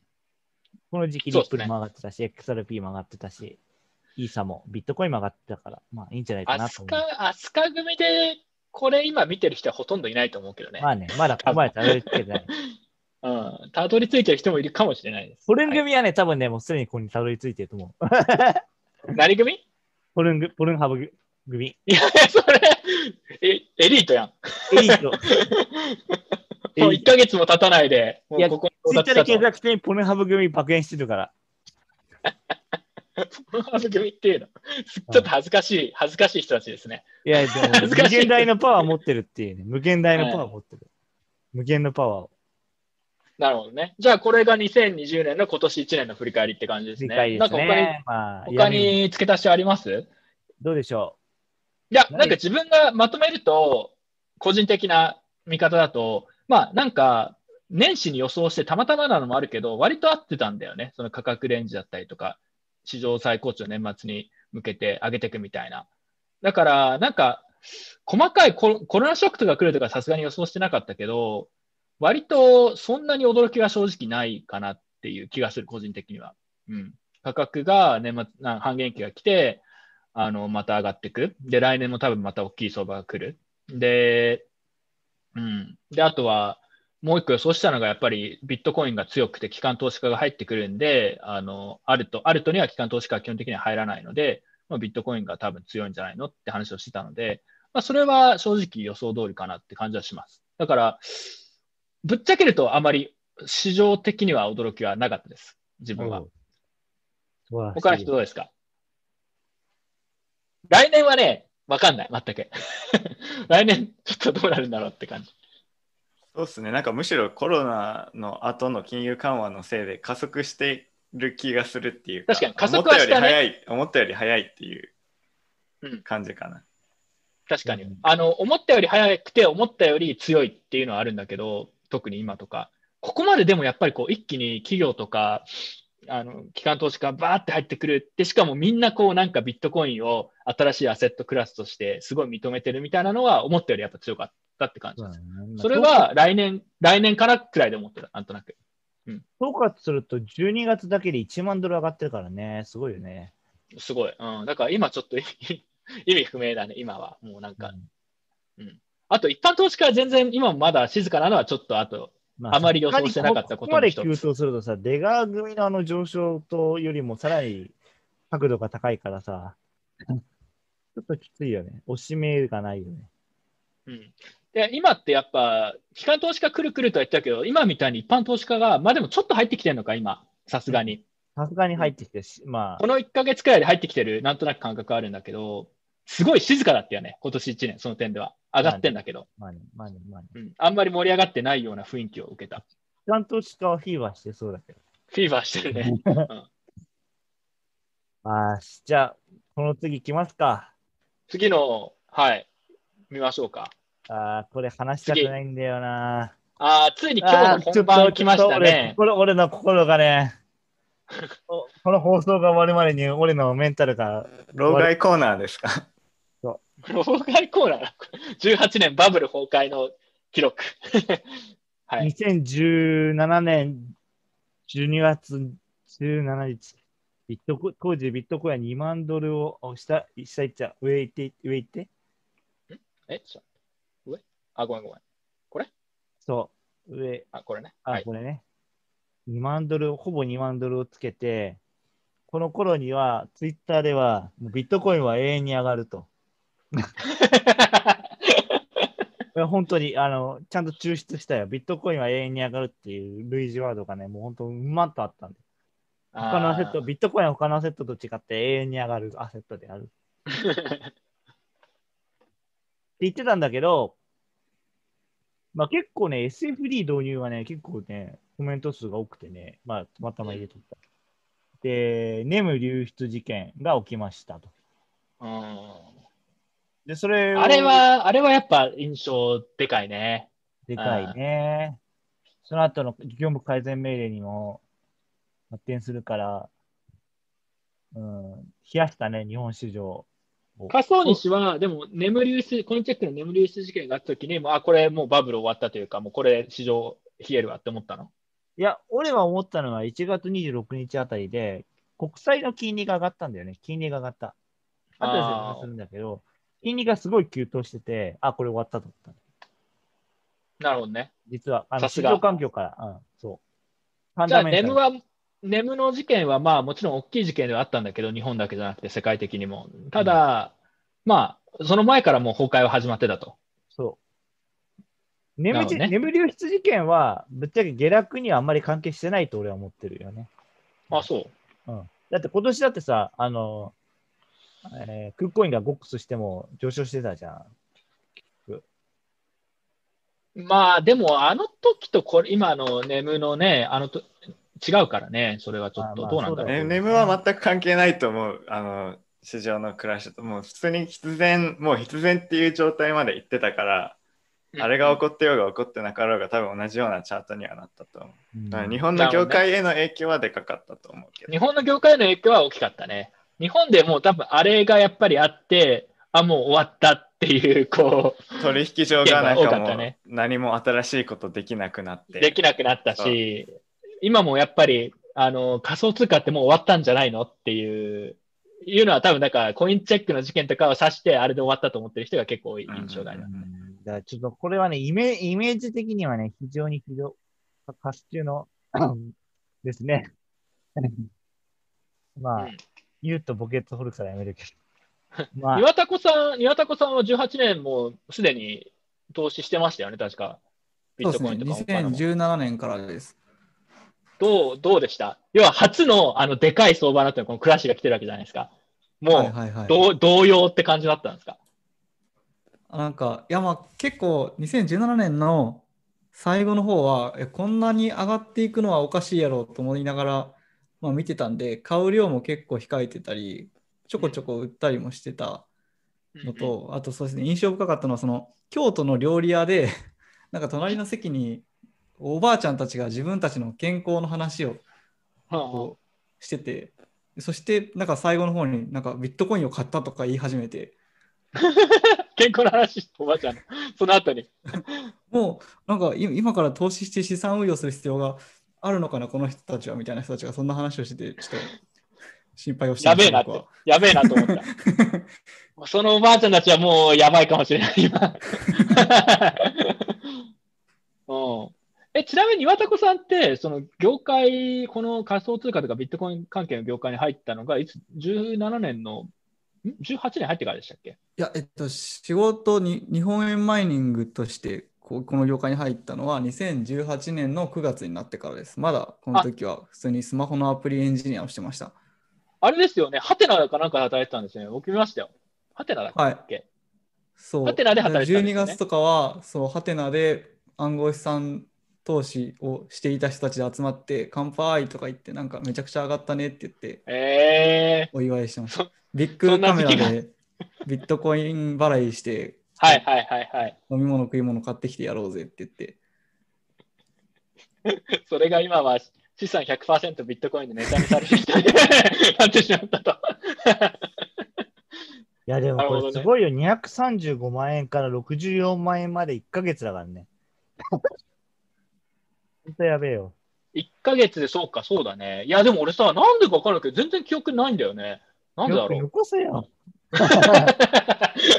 全く記憶ないよ、ここの時期が。多分多分ビットコインは押し込まれてたからなんかもう一旦距離を取ってたタイミングとかああ、確かに確かに。押し込まれた気がする、確かに。なんかさ、まともなことを言ってもさ、何も相手にされないみたいいや、でね、この時期はね、俺俺は言いたいんだけども、サロンブームが起きたんですよ。要は、ここな。で、ちょっと後にね。うん。あの、富を失った人たちの、えー心の隙をついで、我々のサロンに入れば爆撃が取れますよっていうサロンが乱立して、どことかは言わないけど、いろいろサロンが、まあ、100まあ、出てた、出てた。30個くらいあって、すごい高い料金を払わせて、うんうん。弱者にさらに、大体トレードサロンなんだよね。そう、そんなさ、教えるわけねえじゃんとか思ってさ。もし俺がさ、いや、自分のことで精一杯だしさ、そもそも教えるめんどくさいよ。っていう。でもさまあ、俺は、俺は自分で思ってるね。これ来年も流行りそうだよね、でもね。だから今のうちに、はい今のうちに言っとこうか。今のうちにちょっと言っといて。厳しく。あわわかった、厳しく。あのね、そんなんありえ、ありえないけど、普通に儲かってたら、普通に自分でやるから、サロンとか開かないから。法的リスクもあるしね。まあそうだね、確かに。うん、やらないやらない。で、そうね、そのサロンが、まあ逆三トン、歴史的逆三トンとか言ってたけど、見事外して、まあ、12連敗とか言ったサロンがあったっていうのを聞いたんだけど。まあ気のせいだと思逆に才能っていう。すごいね。池早さんのサロンとかじゃなくて。う。いや、ちゃんとした投資助言サロンね。まあ、知らないけどね、俺は。どこのサロンかは全く知らない。ぐるぐる、ぐるぐるフィボナッチ流行ったよね、一時期ね。いやすごかったよ一ね。時期 DL のほとんどがこのぐるぐるフィボナッチだったんだよね。びっくりしたよ、俺も。ドテン君とかも流行ったよね、この辺。ドテンがドテン君って何？ドテン君って俺全然知らない。なんかまあ超シンプルななんか取引ボットで、まあ、何時間以内のなんか安値を、なんかロングしてる時に安値を更新するとショートを入れるみたいな。ショななんかショートしてる時に何時間以内の高値を更新するとロングを入れるみたいななんかすっごいシンプルなやつが何万円かでなんかノートノートかなんかで売ってたんよね。そうそうだって2018年のね、1月頃のチャート、あ、なんだっけ、TL 見てみると、ほとんどみんなぐるぐるフィボナッチ書いてんだよね。チャートに。あのね、まあだから来年もそういうことあると思うんだよね。ちょっと形を変えてまたいろいろ。来年とか再来年とか。なんでまあでも、ね、まあ老害として言わせてもらうけど人間は愚かですよ。でさ、論調としてはさ、この辺の論調としてはさ、その、テクニカルを使わない人は非科学的だみたいなこと言われちゃって、先生術の方が科学的だと。そう、あテクニカル、あの要は理数系ではないっていうふうに言われてしまって、で、でなおかつドッグスライヤーとかも始めちゃって、ああったね、なんか。なんか、なんか冷やかな目で見てたよ、俺は。なんかビットコインキャッシュと XRP をしてる人が結構多かった気がする、そういう人たちは。そうそう、この頃に XRP で批判したら、みんなから100リツイートで批判された、俺、これ。この時期。ちょうど日本で一番マーケットが大きい銘柄を狙うのがうまい。2018年1月4日って、リップルが400円つけた日なんだけど、その20日後くらいに俺、リップルに対する批判的なツイートしたのね。そしたらあ、、なんかしてたかもしれない。見たことあるかもしれない。そしたらね、リツイート100以上でね、めちゃくちゃボコボコにされたんだよね。うん、押し込まれたら。押し込まれた。書いてある内容、普通だと俺は思ってるんだけど、うん。やったが当時のだから言論統制と、あのー、全体主義、全体主義、全体主義。絆いやー、絆はいいやーそそう考えると、覚醒の考えるよね。今ってだってそんなこと言う人いないもんね。うんみんないなくなっちゃったよねうん。だから。であと、サロン、うちのサロンでは爆撃ですって書いて、どんどんこう、月3万円とかのサロン代を払わせていくっていう で内容は大したことないっていう。ひどかったよね、まあだから俺記憶がないのはもう本当に、本当に呆れてしょうもねえと思って、見てなかったからかもしれない。確かにだから。損した人をさらに損させるって、もう本当ひどいよ。まあね。人まあでもそういう、そういうもんでしょう。いや、だから、そういう人はでも大体消えたからね、全員、ほぼうん。ほぼね。うんうんでもまた出てくると思う、すぐ。ででで、一応バブル崩壊がっていうのが決定的になったのが、このね、えー6月22日のね、この大手仮想通貨取引所業務改善命令で、ほとんどの仮想通貨取引所が業務改善命令を受けて、新規新規登録禁止になったんだよね。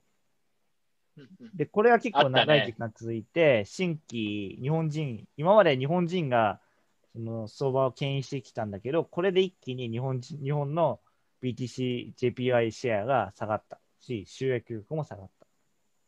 だよね。うんで、ここから金融庁施行までが始まるんですね。日本はどんどん盛り下がっていったね、ここから。もうそうそうそう。全で然ダメになった。そう、全然だって、だって新規流入できないんだぜ。ね。うんで、6日協定って6日にこう相場が変わるっていう話があって、まあこれ CME のが、あのロールオーバーが関係してると思うんだけど、あって。で、なんだっけ、世界崩壊軍が誕生して、世界崩壊軍ってなんだっけ？ヌヌーのことです。わかんあであ、なんか見たことあるかもしれない。あ何のね、世界崩壊軍っていうのは、要はもうビットコインはもうこの後電子ゴミになるよっていうああ、なんかそんなこと言ってたんだ。理論、理理論を持ってる人。なるほど。でねでね、一応この時期に、このぐだぐだな時期に特筆すべきは、 DeFi の開発が始まったのはこの時期なんだよね、ユニスワップ誕生。はいはいはいはい。つまり、イーサの誕生も、なんか2014年、5年のなんかこう、相場がダラダラしてきた時期に開発されたんだよね。うん、で、 DeFi もまさにこの本当にダラダラしてて、1日2、3ドルしか動かないような時代に開発されたということで、革新的なブレイクスルー的な技術が、まあ、開発されるのって、市場が落ち着いてる時じゃないのかなっていうふうに思いますね。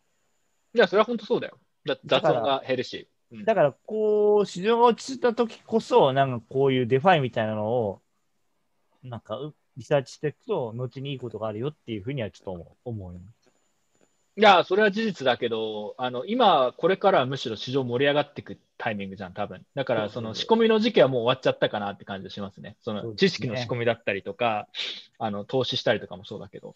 そうですね。だから、これから入ってくる人たちは結構カモにされる可能性が高い。残念だけど。高い高い高い高い高い。出川組、出川組みたいなもんだよ。まあでも、出川組で残ってる人たちはもう勇者でしょう。だから、出川組バー2みたいな。あーまあであ入っるでしょうね。てきた出川組みたいな。あとはここに書いてある丸の内 OL レナ行方不明ってこれちょっと。あ結婚しましたね、急に辞めたのえ、結婚しましたので消えたんだっけこれ。そう。そっか、そうなんだ。驚き大社で辞めました。あー、なんかあったかもしれない。で、その後ツイート一気に辞めたあったかもしれない。多分これはね、あれああその業務改善命令とかでアフィ収入が減ったからだと思われる。あー、そうだね。確かに業。者業者のおっさんが。一時期だってアフィリエイトでめちゃくちゃこう、利益出してる人いたからね。うんそうだね。なんか誘導したりして。で、なんかもうコインチェックの後はもうそういうの全部なくなっちゃって、一気にそういうのを冷めてみんな人が消えるっていう。で、まあ、焼け野原に。まあ今思う、で、まあ話また変わるけど、今思うとっていうところで、スエル仕掛けっていうのはこの時期あって、なんか毎日夜の21時にリップルが爆撃するんだよね。毎日毎日。何それ21時ちょうどに、なんかリップルが5円くらい上がるっていうのが、え何？2週間くらい続いたんですよ、この時期。噂の噂のやつだ。そんなのあったこれはね、一体何だったんだろうっていう話ですよ。え、わかんないの？今も。わかんない。ミステリアスですね。すげえ。何それ？誰がやったんんだっていう、こんな非効率なやり方をっていう話ですよ。誰が指本当に示したんだ？21時ちょうどにやるんだよね。それをリップラーが気づいて、上がるぞみたいな。そうそうそうそう。それを見て、あ、ロングしときは絶対勝てるんだよね、この時期。マジか。リップラー、俺マジ好きだな、そういう時のリップラーは。なんかこう、神からのお告げを待ってるみたいな。で、すげえリップラーはね、もうね、すごい高揚してるわけですよ。これから国際側近が。で、スペルでいい発表が来るんだみたいな。そういうノリでした、リップルの、リップルのなんだ、その史上最高価格が来たのって18年入ってからだったかな ?1 月18年1月4日です。月。すごいね、よく覚えてるね。はい。そっからでもビットコインと一緒に一気にバーッと下がったわけじゃん。うん、XRP も。うんでも、しばらくはやっぱ強かったよね、その日本のリップルファンとかも。あ強かった、強かった。ただ、業務改善命令で終わった。業務改善命令で終わったの？リップラー。なんで？あ新規参入が来なくなったから終わった。あ、あーもう日本人銘柄は弱くなった、ここで。ボナコインも含めて。ああ、なるほどね。あとは、ビットフライヤーの新規もそうだね。止まったしね。あれいつ、あれが、それが6月とか7月くらいか。そうそうそうそう。6月22ユーザー日。ユーザーが押し込まれる。まあまあまあ、まあまあ、まあ、基本的に日本の仮想通貨取引ほぼ全てが、そうね。うん。はい。で、なるほどね。ガーってきて、まあ、ライフボックスがここにいきなりあって、びっくりした。朝5時くらいにいきなりボックスして。財布のボックスも同じ年だったか、そうか。で CABOE のさ、あの、現月交代のさ、直前1時間前に発表したんだね、朝4時。うんうんうん。絶対これマーケットで仕掛けしただろうっていうふうにわかるんだよね。なんか、怪しい、この事件は。発表のタイミングが。うんうんうんうんで、その後もハッシュオーが起きて、なんだっけ、これ、ハッシュオーって。えーっと、ビッチ ABC とクレイグの、ああ、ははは。えーっと、なんだっけ、なんとかほほハードフォークなんだけど、敵対的ハードフォーク。な、ななんて言うんだっけ？あ、コ今出てくるンテンシャスハードフォーク？え？のこと？コンえ？コン、コンテンシャスハードフォーク？違う、なんか別の言葉使ったの？あハッシュオーのこと？ハ橋を、なんだっけ、えっ、と、出てこないんだけど、ちょっと聞きに出てこない？なんか、いや、もう普通に多分割れるハードフォーク、コンテンシャスハードフォーク、コンテンシャス敵対的って訳されるんかな？うん。うんよくわかんない。基本的に全部 そうだっていう意見のビットコイナーもいますが。発祥って言ってるのは俺覚えてる。あの、あのプロテクション、プロテクションだっけ？なんだっけ？プロ、リプレイプロテクション。イ、リプレイ、プレイあ、がついてリプレイ、あ、リプレイプロテクションね。あ、そうかそうか。がないハードオーク。それ、それね、リプレイプロテクションをつけないで潰してやるってお互い言ってるような状態だったんだね、確かに。そうそうそうそう。たあったあまりないよね、保有者にとってはね。どっちが勝つか。で、最初は ABC 優勢かと思ったらいきなり SB が再してきたらするからさ。マジで怖かったね、この。うんうんうん。で、だって、まああったねで、うんそうするとやっぱり、まあ一般論としてはね、一般論としてはなんか、ビットコインも2017年に同じことが起きそうな計画が練られてたわけだから、セグウェイティ 2X でね。うんだから、ビットコインもやばいんじゃねっていう説が出てきて、2018年は急落したわけですよ。そのサポートラインを終わって、まあ、なるほど。はい。な、なんか確かにそんな記憶もあるかもしれない、俺。そううん。で、そこからもう、ビットコイン30 3000ドル台になって、まあ、電子ゴミ、電子ゴミって言われるようになった、みんなに。だから1年でここまで行っちゃったってことね。そう考えると、今、なんで俺今更それ言うかわかんないけど、これひどいな、これ。そう 考えると。230万円から30万円まで落ちたんですよ。ひどいね。たった1年間で。庭床さんのメンタルももうじゃあそこに行ったと、ここで。8分の1です。いや、まだか買ってましたね。ただ、その時は心が無じゃなかったんで、ちょっと下手くそで、その定期的に平均で買うとかじゃなくて、なんか下がったら飛びつくみたいな感じだし、うんあと、2018年だと草コインに手出して結構ひたすらすり減らしてた気がする。お、教えてください。何何があったんですか、18年。何がやってたんですか、18年。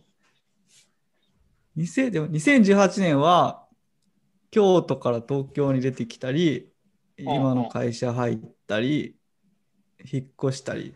だから、まだうん、僕僕もそんな記憶なかったんですよね。激動の、激動の1年なのに記憶がないと。生活の方が変わわりすぎて。買ったら何でも勝てたね。この頃リップル9円だったしね。リえ、いつ？え、えハッシュボードの頃、12月。あ、リップル9円まで下がったんだ。そすげえな。うんだからこの時期に買った人は大体買っててる。この時僕期に買ったけど買うのが早すぎた気がする。この時期に集中買いがこの3年間の一番チャンスだね。ああ、そっかそっかそっか。そここがそ、でも1年でじゃあそこまで行っちゃったってことか。う。そうで、その時にしあちコインチェックチャット品質ワードは電子ゴミだったから、電子ゴミは結構聞いてた。うん。だから、前、前回放送を見てほしいんだけど、やっぱりこう、その通貨に対してスキャムっていうふうに言い出すと、大体そこはそこだよっていうね。なるほどね。うん。じゃあ、XRP はまだそこじゃない気がするな。まあ、まだね、まだね、まだね、電子ゴミって言われてないよね。まだ言われてないですね。ままだ言わだいけれてないよね。まだ言われてないよね。死んだとは言われてないよね。まだ死んだとは言われてないですね、まだ。また戻ってきますって言ってる人がいる。はいだからもう、だから、俺の感覚だと、あの、XRP のインフルエンサーたちが、太刀を投げたタイミングが買いだと思ってる。うんうんうんそうね。うん、そうそうそう。はいえ、はい岸はさ、俺この時多分、岸、なんかツイッターであんまりアクティブじゃなかったんじゃん、まだ。あまり大覚えてない学生とかだった。もしかして。えーいや、この年に大学卒業したんで、うんうん。あツイッターやってたけどね、なんかそんなに日本、なんか日本語というより英語の方ばっか見てたから。うんそっちの方が有益ですよ。うん じゃあ、そんな細かいとこは覚えてないんだ。そしたら。あんまりなんか日本、まあ見て見てたし、なんか例えばこれここに書いてないけど、まあ、さっきドテン君って言ったのも4月、5月、6月とかはなんか、ドテン君自体がスキャムかって言われたら、まあスキャムじゃないと思うけど、まあその儲かる雰囲気を出してみんなに同じボット、同じロジックのボットを売りつけて、なんかアフィリエイトのリンクを踏ませて、でなんかみんな同時に同じ売買をするから そのめちゃめちゃ値段が滑るみたいな感じのところとかまあ、これかそういうのがあって一応サロン法でまとめさせていただきました、私のやつでは。あそうそう OKOK じゃあ、まあ、ササロンとかあとマーケットメイキングボット MM ボットとかのブームもこの時に始まりだしてでそれも結構なんかこのチャートの形に影響したなっていうのが個人的には思ってて。まあひどい時代ですよ、ひどい時代です。9月から9月から11月のもうなんか新もう新停止状態の状態とかも単純に多分なんかボットでなんか大量に売りと買いが並んでてその誰もそれを動かすほどなんやろ自信がないというかお金もないとか関心がないとか、まあ、きっかけがなかったみたいなそんな記憶がありますね2018年はあんまり面白くないみたいな後半はうんうんうん個人的には。まあでも、18発祥はちょっと俺は燃えたね。初めの方とかはすごく面白かったかも。ハッシュオーは自分も結構覚えてるし面白かったけどね。これは面確かに白かった、単純に。まあ、あの、何が面白かったかっていうと、あの、まあ、知らない人もいると思うんで、自分の方から説明すると、18年のやっぱ初期で、ビットコインキャッシュが分裂したのが17年の、まあ、えー8月1日だったかな？まあ、8月か9月とかだったわけよ。で、そこからなんかビットコインに勝つって言ってて、で17年末とか18年の頭くらいってビットコインキャッシュめちゃくちゃ盛り上がってたんだよね。その、押してる人も結構多かったし。で新規で入ってきた人たちは、まあよくわからないけど、ビットコインキャッシュの方が手数料が安いって聞くし、いいじゃんみたいな感じで結構そっちに行ってたんだけど、で、まあ押し込まれると。我々、俺とか。で、なんかその、押し込まれるんだけど、まあ言ってること尻滅裂だなって感じで、ただ価格はどんどんビットコインキャッシュもビットコインも下がってって、で、この時くらいまではビットコインキャッシュの人たちって、クレイグとかロジャーとかが仲良くて、クレイグがサトシだとか言って、なんか一緒に仲良くやってたんだけど、なんか1年で速攻こう仲悪くなって分裂に走るっていう、えー感じで、あ、やっぱそうなるよねって思って。で、なんかその POW はこれでおしまいだとか、要は分裂するじゃないかっていう批判があってビットコイン下がったって言ってたんだけど、発祥の時に。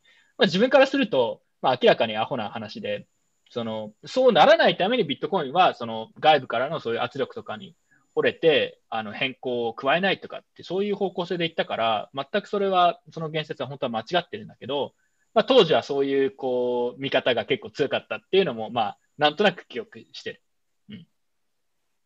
はい。だから、なんだろうね、これやっぱ見て思うのは、今から振り返ると、あの時我々こんなバカなこと言ってましたよねって思うけど、当時は本当にみんなそれが正しいと思ってやってるっていうのが、やっぱこの闇だと思うんだよね、俺は。そうだよね。当時はそう思ってたもん。いや、思ってるよ。で、そう思ってる人が数が多いと、リップラーとかもそうだし、ビットコインキャッシュとかもそうなんだけど、数でね、ガンガン来たりするから、もううん、正論を言っても意味がないっていう状況が18年だった記憶がある。そうだね。だから俺は18年の記憶があまりない。なんか、む、む、なんか、なんか起きてるぞみたいな。17年も記憶ないって言ってたけどね。10いや10 17年は記憶ある。17年は結構記憶ある。あ18は無はね。なるほど。18はね、ガチでないな。なんか無だわ。あ、わかった。うん。だって、あここに書いてあることのほとんど全部本当に本質的にすっげえどうでもいい話じゃん。面白いけど。まあ、財布時計だけは覚えて帰ってくる。あ、財布時計は覚えてる。財布時計は覚えてるよ。なんあか、のペーパルだから。先業。務改善命令かなんかが出て、あれなんかあの、合力組か、合力のやつがあったんだけど、速攻業務改善命令食らって CM すぐ終わっちゃったんだよね、確か。そうそうそうそうそう。なんかほんと数日とかで、かわいそうなんだけど。かわいそう。で、その後誰かが財布はもう時計屋だとか言ってて、いうのを聞いて、いやいや、マジかよ、笑いと思ってサイト行ったら、本当に全面に時計が出て、本当に時計屋になってると思って、さらに、それは、それは結構笑った記憶がある。さらに次の年、大根カレーって続いてるからね。これはね、要注目だよ。いや財布はね、当時からやっぱ面白いよ。さて、次、じゃあそろそろ行きますかね。次行く？はい、次。これ、陰謀論？イボロ、まあ、イボロなんだけど、まあ、結局2017年の12月のチャートって最高値をつけたのって CME 開始の次の日なんでね。うん。先物取引ね。で、1年先物っていうのがあって、で、じじ次の年の1年先物で、当時の最安値の3200ドルくらいをつけてるわけ。12月。あー、なるほど。つまり、ここで1年先物の売りを買、ショートを買った人が、ちょうど1年後に売られるように仕組まれていた。我々は仕組まれていたっていうね。一応、信じるか信じないかっていう。パッシコも意図意図的に起こしたんじゃないかと俺は思っている。ここの利益を取るために。わざと値段を下げるような行為をした可能性はあるかなっていうふうに思ってる。ただ俺は証拠を持ってないので、信じるか信じないかはあなた次第ということです。まあ、所詮、相場、相場なんてそんなもんよ。陰謀論が常にあるんだっていう形ですね。CME のイーサがすぐ始まるんだよね、確か。そうそうそうそうそうそう。だからそこでまたなんかあるんじゃないかなと思って、俺はワクワクしてるわけですよ。イーサ2.0もあるしね。来年の2月だっけ？なんか聞いた。来年の2月から始まるから、その再来年の2月にどうなのかが気になる。なるほどね。はい、そういうこ信じとです。るか信じないかは。あなた次第です。いや、これ本当に根拠ないんで、はい、そうです。でもこれよく、これよく聞く説の一つだけどね、確かに。CME が始まってどうのって。そうそう今年も2万ドルを突破したのが12月16日なので、かなり信憑性高いですね。うーん。なるほど、去ね。年去年もさ下期最安値が12月17日なので、割と CME の我々は CME に支配されているっていうね。うんありますね。なんか、あのーさっきのチャートで触れるの忘れてたけど、6日鏡っていうのもありましたね。そうそう6日これも今 CME だよね。そうそうそう。あー、でもここにはないんか。あるよそうそれは CME じゃなくて CBO CBOE かな？の毎月なんか6日ぐらいにそのき先物があの期限迎えるあたりがなんかちょうどトレンドの短期的な転換点になりやすいみたいなのがあってうん確かに見ていくとなんかあ6日ぐらいに底をついたり天井をつけたりしてんなっていう雰囲気はあるっていう。まあ、我々はがそれ見てた我らそうな々は踊らさ俺、大口の手のひらで踊らされてるんだよっていう話です。はい。うんでも結構真面目な話をすると、機関投資家、あの、この前、ちょっと動画でクリプトアクトの斉藤さんとそういう話したんだけど、機関投資家入ってくると、結構やっぱ、そういう汚い、汚い手っていうかなんだろうね。まあやってくるよね。仕掛けてくるよね、みたいな話があっうん確かて、にね彼らによって割と市場がコントロールされちゃうっていう、まあリスクというか、そういう傾向はあるのかもしれないよね、本当に。そうだね。うん。やっぱ規模が違うからね。うん個人リップラ、日本のそまあれこそ個人リップラ2017年は個人でわちゃわちゃやってたけど、今はガチガチだからな。ガチ、そう、そんな感じだね。だいぶなんか変わった気がするよね。ちょっとね、やりづらいよね。はい。じゃあ、次のスライド？サイエンスタイル行きましょう。はい。仮想西が考える仮想通貨の大きなファンダメンタルズってことで、今回2017年の、まえー年末ねとから2018年年末年始に、まあ、急騰があったわけですけども、うんその時と今の経済環境ってかなり似てるんですよね。なんで、その条件が、まあ、2016年からずっと私が言ってきたことなんで、最近ツイッターの受けが悪くなってきたんで、この話をしても。なんで、ビットコインの反省会で昇格処分ししようかなって思ってます。はい。はい。まあ、クリプト3条件ということで、はいクリプトが良くなる、まあ、時の、まあ、なんて、環境はこうだなっていう、経済環境ですね。はい。次のスライド？はい、次のスライド。まず、まず、今年起きたこととしては、えークリプト3条件、条件1の量的緩和政策がかなり強かったですね。えーっと、2020年に入ってから、おおむね1.5倍に、まあ、市場に、えー供給されるフィアット現金の量が、まあ、1.5倍くらいになったと。うん。そうすると、相対的に言えば、まあ、えー供給量が決まっているビットコインを、まあ、選択肢の中に一つ入ってくるよねっていう、まあ、これが一条件ですね。フィアットの急激な増刷。まあ、コロナショックによってフィアット増刷したんですけど、まあ、これ今年ビットコインが強かったのも、本当これの影響超あると思うけどね。超俺も超あると思う。うんマクロ経済の人も、あのマクロ投資家の人とかもね。うん、で、2017年のバブルの時はどう何が起こったかっていうと、うんこの時は日銀が異次元緩和って言い出したんだよね、この時期。あ あ、確かあにね。うんーうん、そう、2013年からだけど、この時は絶好調に、躊躇なくあらゆる手段を使って量的緩和するって言ってたの、この時期なんだよ。うんうんこの時は日本主導だから。だからやっぱり、その、量的緩和政策で、まあ、フィアットの量が増えると、希少性のあるビットコインには、とかビットコインじゃない、仮想通貨には、金が、まあ、選択肢の一つとしてあるよねって、まあ、これ条件1ですね。うんはい。じゃあ次かな？条件1。まあ、件これは分かりやすい。もう反省会でももうずっと言ってることの一つです。はい。期待インフレ率なんですけど、これトレンドで見てるんですけども、まあ、2017年のから、まあ、もうバブル絶頂期の時も、まあ、上昇トレンドの、まあ、ママックスの値でしたと。で、現在も急急激に上昇していると。期待インフレ率。よ予想インフレ率ですねうん。で予想インフレ率って何かっていうと、まあ、インフレって何かっていうと、現金の価値が下がることですね。インフレっていうのは現金の価値が下がること。今まで、あの、チョコレート100円で買えてたのが、現金の価値が下がって200円でしか買えなくなっちゃうみたいな感じが、ことをまあインフレって言うんですけど、予想インフレ率っていうのは、10年後に、えー、こんぐらいのインフレ率になってるんだろうっていうふうに市場参加者が思ってる率ですね。つまり、現金の価値が10年後、えー価値が下がるっていうふうに思えば思う、みんな、市場参加者が思えば思うほど、えー物に移したくなりますよね。現金の価値が、フィアットの価値が下がるんだから。でその物の選択肢の一つにビットコインがあるんじゃないのかなというふうに思ってるんですよね。要予は想インフレ率ってどうやって測るんだっけ？なんか国債の利回りかななんかそうそうそう国債の利回りとそううん2年と10年の差で、そうだよね。うんなるほど。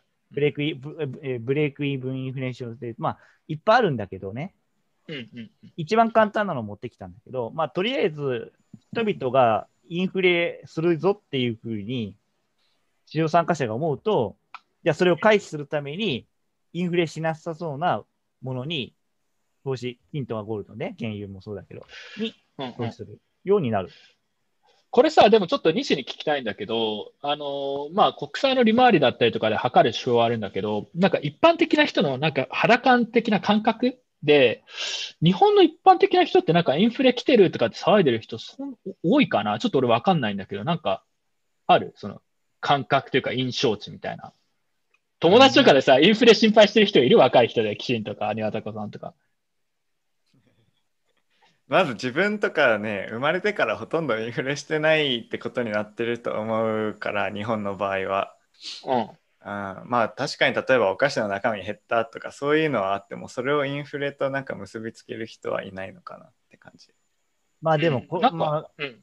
まあでもこれちょっと日本の話だとデフレ続いてるんで、なんとも言い言い難いんですけど、まあアメリカに関しては少なくとも、こう2017年の末とうん、この時期が、まあ、短期頂点をつけたと。まあこれ、これさらに上がる可能これ性もあるけ、どこれアメリカか、そうか、そうか。そうアメリカ、アメリカ。なるほどね。だから、期待インフレ率がた高水準に高えー上昇トレンドにあるときは、ビットコインに資金が流れやすいと。現金の価値が下がっているのでっていうことになりますね。これすみません。ちょっとだけ話がそれるんだけど、コメントが来て、自分がめちゃくちゃわかるのが、カントリーマームが小さくなっていて、くっそわかるんだよね、俺。カントリーマームがね、年々小さくなってる気がするんだよね。だから、隠れたインフレが日本にも存在するという気が自分はしますけどね。まあ、日銀はまだデフレだとおっしゃっておりますよ。言ってるけどね。うんはいはい。なんかむしまあろインフレっていうよりなんか税金が増えてるとか社会保障費が増えてるとかそっちの方が多分でかいかもしれない影響が。うん、確かに。それはよく聞く。よく聞くし、いや、高いよね。社会保障費。うん。はい。まあまあ、これがじゃあ次行く17年のバブル期と20年のバブル期で同じでしたということです。はい。はい次行きましょうか。恐怖指数かビッグ指数ですね。ああビッグ指数っていうのは、要はね、株式とか債券の、なんか、ボラティリティが上がる予想指数なんですよね。ちょっと表現しづらいんですけど、例えば株が超乱高下してるときに、仮想通貨投資する余力が機関投資家に出てこないわけですよ。わかりますかね？例えば、倒産しないように機関投資家はリスク、取れるリスク総量っていうのを決めるわけですね。あ。その時に、株とか為替の、あの、要はリスク量がほとんどない状態にあれば、そのエキゾチックな、より怪しい仮想通貨とかに投資しやすくなるんですよ。あの、あ売買再起を狙って。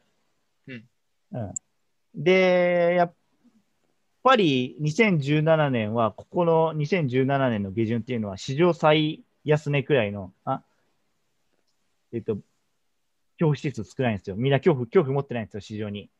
うんうんうん持ってなくて、まあ、上がったと。で、今もう、かなりの率で、ビックス指数が下がってるというトレンドを見ると、やっぱり2017年と今っていうのは、市場環境が同じだったんじゃないのかなっていうふうに思いますね。ね。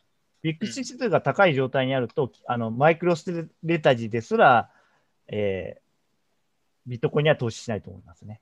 だって株価が乱高下してるのに、ビットコインなんか買えないでしょ？あのさらに怪し、えっと、動くから、ビットコインは。という話ですね。なるほどね。うん。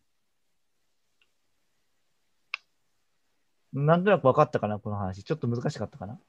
いや、わかるけど、どうコメントしようかなと思って。何をコメントしようかなと。うん。まあでもさ、まあ3つ出してもらったけど、まあ他にもいろいろあって、17年と、あと、感覚って言っちゃうとあれだけどさ、やっぱ17年の、とか16年の終わりから17年の初めくらいかな、の雰囲気と、まあ似てるようなデジャブ感はあるよね。それはでも数値化してるものではないものもあると思うんだけど、ね。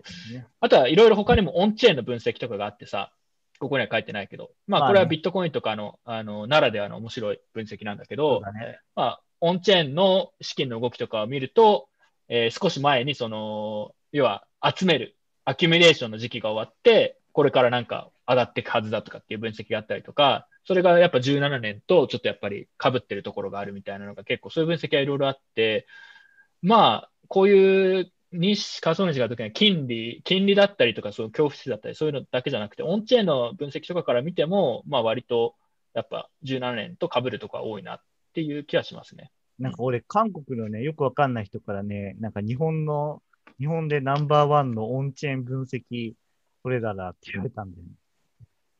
ナンバーワン分析トレーダあ日誰本の、日本の、うんなんかナンバーワンオンチェーン分析トレーダーだって言われて、言われて、ー。そうなの？うん おイエスっていう答えでした。確かに結構オンチェーンの分析、たまに Oh. ツイートしてたんだけどね。あとテザーとか見てたよね、結構ね。うん、そう。まあもちろん東ほどのね、その、ノード立てたりはしてないけど、オンチェーンは全然見てないよ、オンチェーン。俺だって俺オンチェンオンチェーンかなり見てるよ、俺。うん。いや、絶対俺より見てるよ。間違いなく。まあ、そう。うんうーん。そういう意味で。まあ、で、まあ、今、この条件3つで言いたいのは、この3条件があればバブルにになりやすいよっていう話ですね。うん。まあ、それはなんとなくわかるけどね。うん、この3条件が必須とは言わんが、まあ、必要条件ですっていう感じですね。はい。まあ、それがもう今揃ってきてるってことね。はい。もうもう揃ってるっていう感じですね。はい。はい。ここですよ。じゃあ、この条件が変わったらどうなりますかって話ですよね。ちょっと2018のチャートに戻ってほしいんですけど、戻る。うん。あ、18じゃあちょっと、ちょっと、ちょっと、ちょっと、ビックス中のところ一回戻して。はいはい。これに、ちょっと細かいですけど、2018年に一気にビックス指数が上昇したの分かります？うん。これなんで上がったの？これはね、えー、金利が上がって、うんえー今までのアルゴリズム取引じゃできないような売り注文が出てきて、市場が乱高下したの。アルゴリズムがぶっ壊れたんだよ、こあこ。うん。てかなんかあれでしょあのビックスが下がり続ける方向にベットしてた人たちがちょっと増えすぎてそれが一気にあの燃え上がったって感じ燃え上がったんだよね。ー。うん。ビックスしようとしてた人たちが一気に燃え上がった。で、うんそのきっかけは、なんか1月からアメリカが、まあ、トランプがなんかメキシコの壁作るとかで金利がどんどん上がってって、は それが火火をつけて、バーンってなって、で、で、ちょっと2018のチャートに持ってほしいんだけど、このビックス指数の上昇でクリプト3条件が大きく崩れたことによって、この2018年初頭のビックスショックっていうのが起こったんだようん。だから、やっぱり3条件っていうのは見といた方がいいかなと思う。全体の流れを、それでトレードするっていうよりは、全体の今の、この、今は上昇トレンドかなとか、今下がりやすい観光なのかなっていうものを、えー経済指標から割と簡単に導き出せるので、ぜひこの3つを見ることはお勧めしますね。うん。もうこれは普通にいいアドバイスですね。そう。で、あのーはいうんいや、でも自分もね、今からやっぱバブルが起こるかどうかとかそういう話じゃなくて、いつ崩れるのかっていうのを今回は非常に意識している、正直に言うと。だからこの3あこうこういう指標はだから見なくちゃいけないってことだよね。そうう、んだから、そう、この3つが崩れたら、あのだ誰かが崩壊したら、えー状況が変わるので、例えばマイクロスレタジーは、この予想インフレ率が高くなって、量的緩和政策があるから、えービットコインを買い増しするんだっていう論理なんだけど、もしこの前提条件が崩れたときに、一気にその逆回転が起こると。うん、ううだね。ことになりますね。うん。まあだからこれ見てる皆さんもね、あのーまあ、反省会見てる人たちは割とリテラシーが高くて、結構長く会話にいる人多いんで、あのーもはやなんかバブル相場みたいなのが始まった時になんか一緒になんか楽しんで踊ってるっていうのはもう終わってる。まあそれはもうや、なんだろう、経験がある人たちがもう多いと思うから、やっぱこうね、どのタイミングで俺はテスラを買うべきかっていうのをちょっとやっぱ測らなくちゃ。ビットコイン、どのタイミングでビットコインでテスラを買わなくちゃいけないのかっていうのは俺は今回はマジで狙っていこうと思って。その、マジで頂点でテスラ買ってやると思って。はい。ちょっと仮想にしたから、ああの、ここら辺頂点じゃんって分かったら教えてくれ、後で。トラストしていくわ。そうだね。でも、うん、だから、この前提条件が変わったら、今の相場は全部ひっくり返るよってことです。例えば、そうだね。わかりやすいやつだと、例えば、あの、ファイザーのワクチンが大成功して、うん。景気急回復して、あ、じゃあ量的緩和する必要なくなったわってなった場合、あの、環境変わりますよね。で財まあ変わ政るね。で財政出動しなくなるのうで、期待不率も下がるので、まあ、で、ビッグスシステムも落ち着いていくので、まあね。うんコロコロナの恐怖がなくなってくるので、ビッグス率も下がってくるので、状況が変わりますね。そうすると、今までの前提条件が全部ひ白から黒に変わるので、まあ実際2018年で起こったかのように、バブル崩壊が起こる可能性っていうのは、やっぱ頭の片隅に入れといた方がいいんじゃないのかなっていうふうに思ってます。あの、西、ちょっと質問が来てるんだけど、はい。オーディエンスから結構いい質問だと思うんだけど、まあ、これって全部株と同じ話だから、株と相関するんじゃないのみたいな意見？ああ。うんまあでもそうだよね。同じ指標を見て、そうトレトレードしてる人が多かった。でも自分はなんか、必ずしもそうじゃないと思って、ビットコインはビットコイン独自のなんかこう指標だったりとか、まあトレンドみたいなのがあるという認識なんだけど、そこはどう思とね、ビットコイン、え、違う違う、ビットコインっていうのはそもそも何も変わらないんだよね。そのもの自体が。その業績が変わったりしたり、う、うん、四半期ごとに業績が変わったり、配当が変わったりすることはないんだようんまあ、普遍的なものなんだよね。うんというところで、ちょっと違うかなっていう気がします。うん例えばトヨタ株買ったとしても、トヨタがなんか不祥事を起こしたり、東芝みたいに事件が起きたら下がるだろうし。うんうんうん株の指数と比べたらどうですか？え？指数と比べたらどうなんですか？指数と比べたら、類似点はあると思う。思う。うんうん。まあ、そうだね。株とはまあ似てるとは思います。はい。ただちょっと仮想通貨の方は、そのセグウィ、あの、半減期だったり、まあ、イーサの独特のイーサ2.0の構造だったり、まあうん、オプトインだったり、いろいろあるので、必ずしも株と同じ感覚ではないかなというふうに思います。まあ実際今ビットコイン買ってるファンドとか企業とかも、まあ現金じゃない現金が持ちたくないからっていうのが大前提とあってじゃあ株を買うのかビ金を買うのかビットコインを買うのかってところであえてビットコインを買ってるところはビットコインがの普及が増えてというかを買って保有する人が増えてっていうそういう成長があるから、まあ、金とかと比べてまあ、上上値の余地があって見てるところが多いから一般的な理解としてはあの現金が希釈されていくと株とかと一緒に上がったり下がったりするけど株よりは上がりやすいってか上がる余地があるみたいな風に思われてるんじゃないかなうん、そうだ。単純に。うん、うん。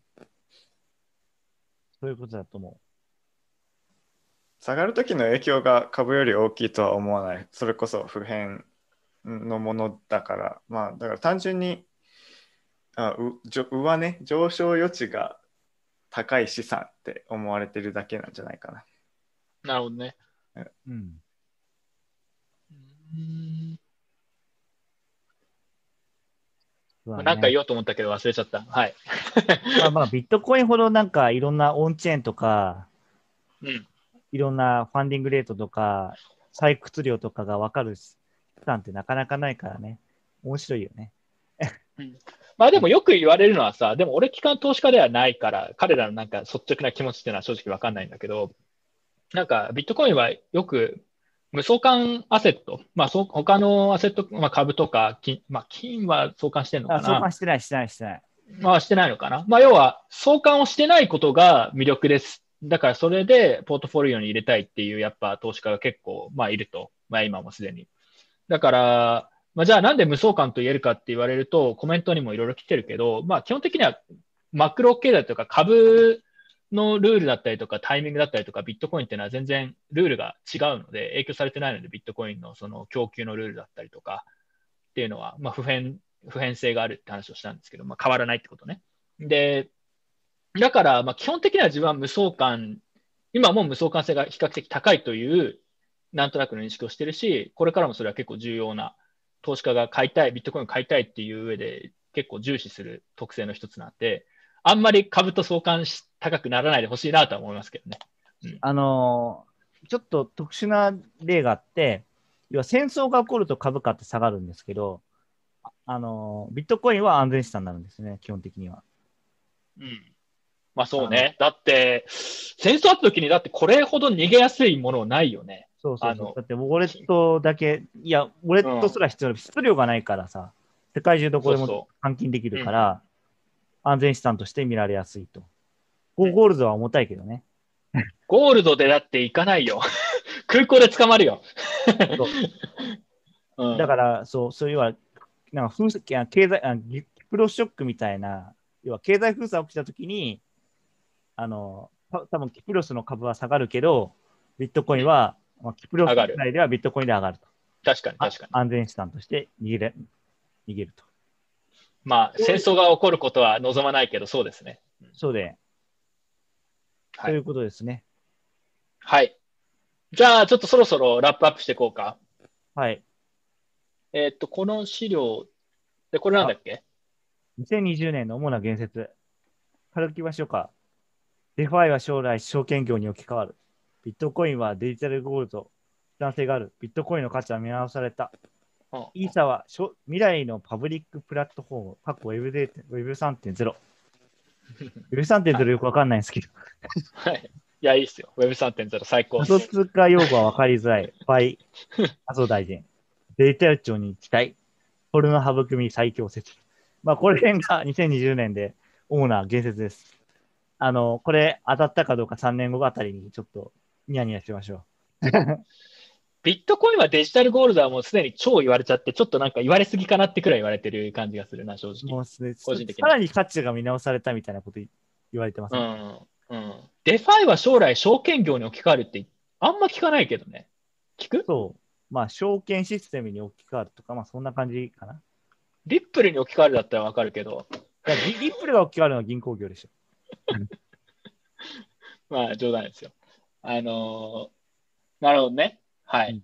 2020年。まあこういうこと確かに言ってましたね。まあ、うんありましたね見たものも多いです。うん。はいまあ実際どうなるかってことだね。はい。はい。次。反省しましょう。真摯に。あの、前ああ、回これ予想したやつだね。そう2017年7月に、これからもし、あ東の言葉を借りか借りると、これからもしバブルが来たとして何が、フレーズが来るか予想しましょうって話なんですけど、答え合わせ。やりましょうよ。はい。どうぞやっていきましょ DeFi は既存企業を飲み込む、これは言われてましたね。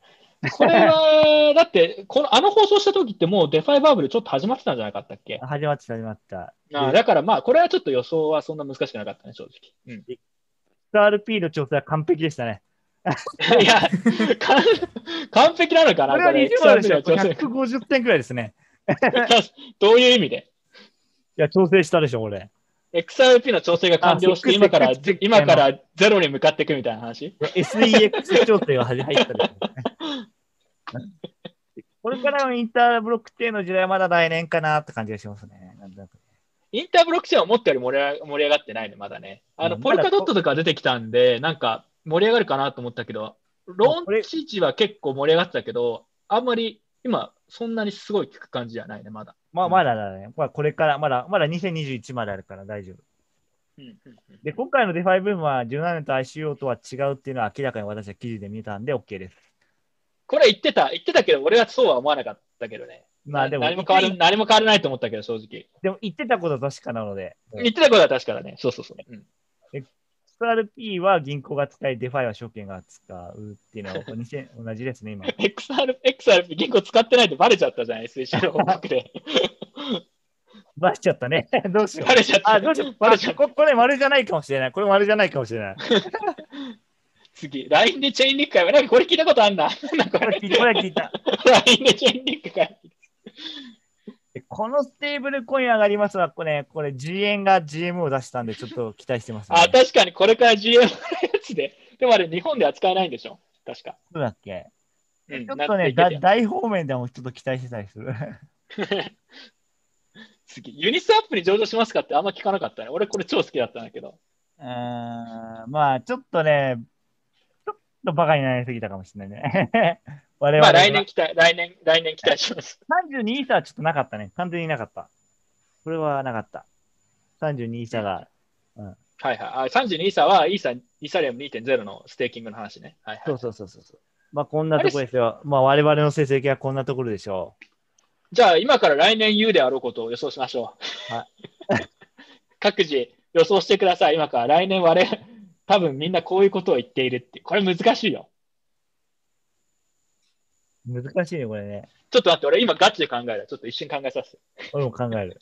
ガチで考える今。来年、来年みんなが言ってそうなこと。まずわかった。まず1個ある。1個。はい。これから POW は終わりで、これから POS の時代。これは100%言う。あーあこれから POS の時代です。もう100%。まあちょっとすでに言われ始めてるのがさらに大きくなるのが来年です。はい。これ1個。うーんあー確かに。もはや、もは NFT はもはやイーサでは使えないとか。ああ、まあこれもいいね。それいい。NFT はなんか、うん、なんかその独自チェーンでやるべきじゃないけど、なんかその、そそういう感じの話は出ると思う。はい。それ俺同意。出そう。なんだろうな。きちん、庭田子さん、ガンガン来てください。このゲーム。これからは POW が逆に来そいや、来ない。う。来ない。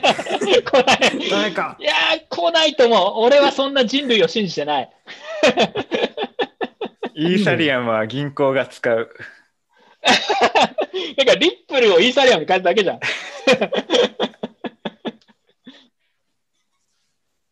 なるほどね。ああ、でもコメントでぜひ皆さん聞いてる人たちも来年言われてそうなことをどんどんコメントで予想してってください。面白いコメントがあったら自分も拾ってきます。はい。でもイーサは銀行が使うは、えーどっちかというと自分はやっぱ DeFi の話に、あのー通じるんだけど、イース、なんだろう、 DeFi は銀行を不要にするって言って、年末くらいに規制ガツンって食らっておしまいみたいな。ちょっと予想してる。あ、なんか DeFi は、 DeFi のし、 DeFi 終わった。 DeFi 終わった。 DeFi、来年？ DeFi が死亡。 DeFi は終わった。まだちょっと早いかな。再来年かな早いかなって気がするかな。どうだろう？あと日本、え C5 はオワコン。C5 はオワコンは結構でも聞くかね、今も。でもまあ面白いかも。メモっといとこう。メモっとこうか。C5 はオワコン。あとは来年やっぱリブラ出てくるじゃん。リブラと、あ DM ね。DM あ。DM ってのは俺本当ダサいと思うんだよね。絶対リブラの方がいいと思うけど。DM とあとは CBDC の話がまた増えそうだから、やっぱそれが出てくると、もう、あ要は DM 出たからビットコインとイーサリアムいらないよね、みたいな話は出るかなと思う。また。うんうんそんなもんかな。あとは来年は、あの、規制がやっぱり強くなるはずだから、それにまつわる規制が強くなったから、あこれはすでにさ、言ってる人多いけど、規制が、規制を強くすればするほどビットコインにとっていいとかって言い始める人が増える。あ、それはあるね。ああ、絶対出てくる。俺は非常に今からムカついてる、俺は。まあ、まあもちろんそれぞれ言い分があるからわかるけど、規制をすればするほどビットコインにとっていいから規制を強くしろっていうのが結構出てきて、それで意見がバカって割れて問題になると思う。それが一つのトレンドとしてあると思う。俺結構ガチでそうしてる。うん。うん、なんかウォレットの KYC をしないやつは、ああ。社会の敵だみたいな。あ わあ、言いそう押し込まれそうなんか、なんかね、言われそう、プライバ、プライバシーは罪じゃなくて、なんだろう、そこまでは言わないけど、なんかその、コンプラをしないプロジェクトはもう出てけ、みたいな、その、言いそうだね。うん、これはちょっとメモだね。あとはやっぱり DeFi はこれからはコンプラする時代とか言い始めそうだね。あま あ、すでに言ってるのか。すでに言ってるのか。うん。あーまあ、うん。うんうんうん。他、他。他やっぱ、やっぱ SEC に刺される系のやつが増えるから、まあそれになんかよく分かってない外部の人がやっぱ SEC にバンバン刺され始めるとやっぱり他のも含めてダメとかいう、まあすごい浅いことを言い始めそうな気がすああ、それはあるね。それはある。る。うん。まあこれ会話の外かな、どっちかっていうと。そ外の世界の話ですね。うん。そんなもんかな？他、他ありますか、他ありますか？矢田さん今超か超考えてる。センスないんで何も考えずビットコインを買い増し続けます。だから来年のでも品種フレーズは私も資産100%ビットコインですじゃない。資産200%ビットコインです。あのね、あのね、2倍でショートすればね、2倍でなんかアルトコインとかショートすればね、200%あーちょっとコメント欄から、コメント欄から、テレビの経済番組で株価と一緒にビットコイン価格。これアメリカではうすでにもうね、あるからね。うん。じゃあ日本でっていうことでしょうかね。ああ、それありそうだね。ううんん。目覚ましテレビでビットコイン特集コーナーやってください。価格。いや、それやってないかもともと。あの、なんかニュースの最後の今日のあの日経平均をっていうところにビットコインを。うんうん。それ、それは出そうだね。それはなんか来年、アメリカではもう出てるし、日本で出ても全然驚きはないですね。うん。他、コメント結構面白いの来てるな。大変なことになりました。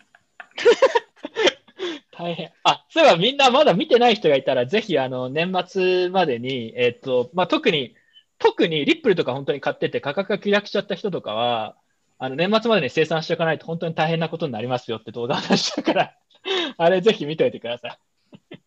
あれ結構タイトル秀逸だと思った。はい。まあでも XRP はこれから復活するとか聞きそう。ありそう。来年ありそうああ、なんかそれ言いそう。今日の午前中に見ました、それ。ここからが本番みたいな。そう。ここからが本番みたいな。はい。まあそんなもんかな。大体自分は今なんとなく考えてる話はしたけど、うん、寝てるだけでお金が増えてる2.0来るね、多分ね。うん、はい。イーサはやっぱり詐欺、あ、ないか。イーサは詐欺は言わないと思うよ、来年。日本では流行らない。やっぱこれからはゼムかな。やっぱリップルの次はゼム。すでに始まってるけど。始まって。うん、まあこれ来そうだなと思う、俺正直。うん。はい。来年からまあそんなもんです。はい。うんまあ、そんなもんすか。な何？なんかある？いいよ、最後。うん。いや、だから来年からレバレッジ2倍になるからさ。ああ、来年からなんか。うんそう、日本の取引所クソだみたいな。ビットコインやる価値ないくね？みたいな、税金も高いしみたいな。ちょっと待って、あのコメントで今すごいし、ある意味辛辣なコメントが来たんだけど、え、ちょっと教えて。BTC がメジャーになるにつれ、ビットコインの反省会の過去の闇発言が非難対象あ問題、問題発言。我々我々が押し込まれる来年ですね。これはね、大いにありえますね。だから今から言っておきます。今から言っておこう。押し込まれる可能性がある。まだギリギリ大丈夫だけど。だいあ過去の放送全部見な見直そうぜ。なんか危ない。セックセックにやられそうなのは。ー ないないないないこ。この番組だってそういうのないもん、別に所属とかないし大丈夫。。カナゴールドとかなんか変なこと言ってない 大丈夫。責任取れませんって言って。はいあのスポあのスポンサーなんでインセンティブプログラムとかもらってないですか？大丈夫ですか？いや、大丈夫です。うちはインセンティブプログラムやってないし、クリス・ラーセンとも写真撮ってないんで大丈夫です。大丈夫。俺も金もらってないもんな。これ、ただ出演だもんな。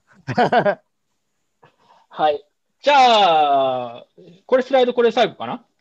最後はい。というわけで、えーはい来年もハッピートレーディングということで、このスライドは、えー今回はここまでになります。で、ちょっとね、質問を、まあ、あんまりちゃんと募集してなかったんだけど、でもあんまりそんななかったんで、時間もあれなので、まあ、リスナーからの投稿は、今日はカットでなしでいいかなと思います。まあビットコインは一年のね逮捕逮捕、しろ。ビットコインは逮捕しろはさすがにねえだろ。いいことは。あ、でも、それで言うんだったら、なんか、価格がさ、ビットコインの価格が特に上がりまくっちゃうと、なんか不公平だとか言う人はいるかもしれないね。いや、だか不公平だからこんなアセットダメだみたいあ、でも、麻生さんそれっぽいこと言ったからね、言っと2010な。う年。ん。だからそういう意見は結構出てくるかもしれない。額額に汗をかかないで、もうかってるのは許さないみたいな。我々下に汗かいてますよ。いや、これかなり、ぶっちゃけトレードするのにかなりね、考えてるからね。あと、頭脳は使ってるよ、少なくとも。うん、そうね。いろんなニワトコさんも、ニワトコさんも冷や汗を流しながら、資産、ず全突っ張で来てるわけじゃないですか。来年は実ちゃまと、来年実ちゃまとの全面構想あるんですか？私、あの、ないないよ、ないい。ないない。ない広瀬さんはもうなんか言ってることが尻滅裂だから、相手にしててもどうしようもないでしょ。おーい る滅裂っていうかもう、なんかもうポジトークの塊になっちゃってるから、もう話す意味ないなくなっちゃったよね。残念なことに確か。に、確かに。カムバックしてほしいね。もう少しまともなメンタルステートで。ちょっとディスっとこいいね。はい実いいね。いいいい感じの挑発だと思うよ。いい感じの挑発が来たね。う。いや、でも、あの、今も一応言ったけど、別にもう自分は広瀬さん嫌いとかはないけどね。いや、俺なんか嫌いじゃないね、あのー攻撃してくるんだったら、もう少しまともな的確な攻撃してくださいって言っといて。そうだね。その本当にそう。んちゃんちゃんとしたひ、ね、ちゃんと批判してくださいって感じ。ファンとアンチはね、一緒だからね。はい。OK。じゃあ、えー一旦じゃあ画面共有終わりにして、えー一応ね、今日の話そうと思ったことはこれで最後なので、えーまあちょっと来年言ってそうなことの予想とかも一時期、一部しましたけど、えーまあなんか最後ちょっとずつ総括しておしまいしましょうか。じゃ自分からまず行くんですけど、まあ今日の放送を通して思ったのは、特に18年のやっぱ崩壊のチャート見て思ったのは、まあまたこういうのが2000、来年じゃなくて多分2022か、再来年とかかな。まああると思うんですよね。だからなんかこれを見てる人とかはせめてなんか謎の言説とかにこう揺られないようにしてほしいなと思いますね。その、まあ、うん。いや、損、それで損する人とかもたくさんいますし、意味不明なので正直。うん、はい。もう自分はそれくらいなんで、あれ見て、ああ、なんか確かにそんななんか謎の押し込まれたくさんあったなっていうのをちょっと覚えてる感じですけど、自分は以上です。だから来年は多分また、あの、年始にそういう放送だったりとか、まあ動画みたいなの作るかもしれないですけど、まあ盛り上がると思うんですよね、来年やっぱり。めちゃくちゃ。うん。ただなんか盛り上がった後に、なんか下がることはないとか思ってるのは当然ありえないし、えーまあ今日紹介した一部の指標とかを見て、なんか冷静になってほしいなと思いますね。うん。右肩上がりのチャット、続けるチャットって世界にどこにもないですからね。ない、ない、ない、ない。ね絶対落ちるからね。絶対どこから落ちますからね。はい。はい。で、我々が押し込まれても、あのー応援してください。今のうちに言っとくか。はい。そうだね。他の人は何かありますか？今日の見て感想とか、アドバイスとか、来年への抱負、何でもいいですよ。そうですね、なんか個人、個人っていう強みを生かすのがビットコイナーだし、多分トレーダーもそうだと思うんで、うん、なんか例えば、なんかふ超不謹慎、不謹慎じゃないかな。まあなんか例えば今買ってるファンドとか会社とかが、まあ、実は法定通貨マキシマリストなわけで、大体そういうのは。なんでまあ、その人たちが、なんか急いで売り売り売りつけ合ってるタイミングでそのいろんなことを気にせずに買えるのがビットコイナーだよねとか個人だよねっていうあの風なすごい雑な感想みたいな今までの値動きとか見ててもまあなんか庭田子さんみたいに下がっても焦らず買いましみたいな そういうことがあの誰にも怒られずにできるのが個人のいいところだなって思いますねうんうん。はい。正しいことを信じてみたいな自分あ、でも、それにちょっと自分が追加して思ったのは、コメントであるのが、あの、多分来年結構やっぱり、今自分これ考えてるんだけど、あのー、17年とはまたちょっと違うコミュニティの分断みたいなのがあると思うんだよね。さっきも言ったけど、そのコンプラ優先だとかっていう人たちと、まあ、ビットコインのその元々のセンサーシップレジスタントな特性が重要で、そこを軸にイノベーションを起こしていくんだみたいな。多分そこで結構ばっかり、今仲いい人たちも含めて、あの、分かれると思うんだよね。で、そういうなんか内部分裂みたいなのは全然起こり得るし、まあ別に仕方ないと思うんだけど、自分はこれを見てる人たちとか、特に若い人が多いと思うんだけどっていうのは、なんか中途半端にエスタブリッシュメントになんかなす、なんかね、なんか行かないでほしいなと、個人的には思いますね。自分はそれをビットコインに期待してるわけではないので。まあ、ただ、エスタブリッシュメント側からの意見も一理あるところあるんだけど、彼らは逆にこっちの視点は全然わからないし、理解も示せようとしないし、別に味方ではないかなと自分は思います。うん。だからそこの、まあちょっと残念な話で言えば残念なんだけど、そこの、やっぱコンフリクトみたいなの出てくると思いますね。あの、来年から結構。今仲いいと思ってる人と仲悪くなるみたいなのは結構あると思いますよ。トラストレスなね。はい。庭拓さんどうですか？庭拓さんは来年は、あのーあれですか？奥さんの資産も全部ビットコインにして、資産200%ビットコインやって言ってほしいですね。ちょっとこの間、その家庭内の生産をビットコインを送って済ませるっていうのに成功したんで、おーもうちょっとずつそこは拡大していきたい 所存です。資産200%ビットコインですって言って。家族のも全部みたいな。なるほど。はい。じゃあ来年もコツコツコツコツ積み立てていくと、ひたすらに。はい、そうですね。2017年からやってきて、草を買って溶けたり、握りきれず上がっていく途中で売ってしまったり、暴落する最中にキャッシングして買ってしまったり、いろんな失敗をしてきて、まあ、ついに心を無にしてこう100%まで買い続けることができるようになったんですけど、まあ、売る訓練はしたことないんで、こあう、もし下がる時が来た時にうまく、でもうまく売れるのがいいんですかね？ずっと売らなくていいんですかね？まあちょっとわかんないですけど、失敗しないそれといいなと。結構、それ結構難しい問題だよね。うん。だって、自分はね、売って円に変えるとかってやっても、円に変えてもなっていうとこあるし、自分がでも半分ネタで半分ガチで言ってるのは、価格が頂点くらいになったら、まあなんか、新しいテクノロジーに投資をしたりとかはいいかなと思っていて、じゃあテスラ買いますとかっていうのは、まあありかなと個人的には思って、個人的には思ってます、なるほど例えば。うんうん。だからなんかど、どうでもいいもの買ってもしょうもないし、なんか売る、そういうのを買うために売るとかないかなと思いますね、自分は。うんまあ、ただトレ、トレーダーとかはちゃんとね、頂点で売ってとかっていうのを狙ってる人もいると思いますけど。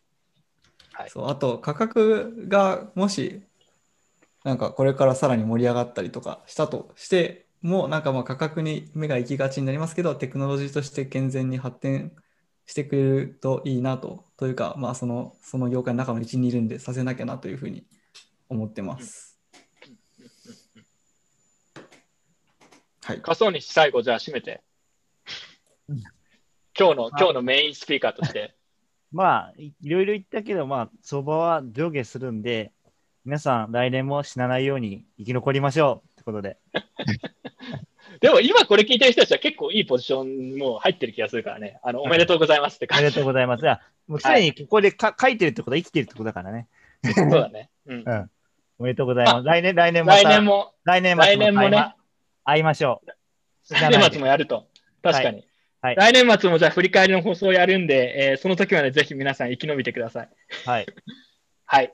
というわけで、えー2020年の放送はこれで全部、えー終了ということになります。えー今年は特に今年の後半から自分がちょっと反省会やる気出したりしたんで、なかなか、あの、あなんだろう、見てくれてる人も増えましたし、来年も、えーちょっと今から考えている企画みたいなのがあるので、えーまた反省会でいろいろやっていこうと思っています。というわけで来年も皆さん、ぜひ、えーお楽しみにして、自分は基本的にね、ビットコインの話を多分来年も中心にするし、他のはもうあんまり興味がないものは調べない。まあ、老害、老害的ではあるけど、あの、あまり重要ではないことは調べないようにしてるんで、まあ、ビットコイン周りのことでいろいろ、あの、情報発信をしたり、えー、まあ、議論をしたりできたらいいなと思ってます。というわけで、えー今日参加してくれた人たちもありがとうございました。また来年もいろいろそれぞれよろしくお願いします。はい。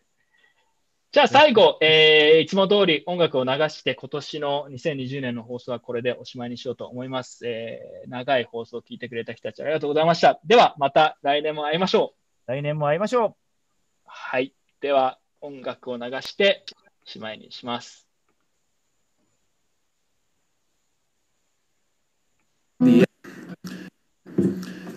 Ripple, you had this coming.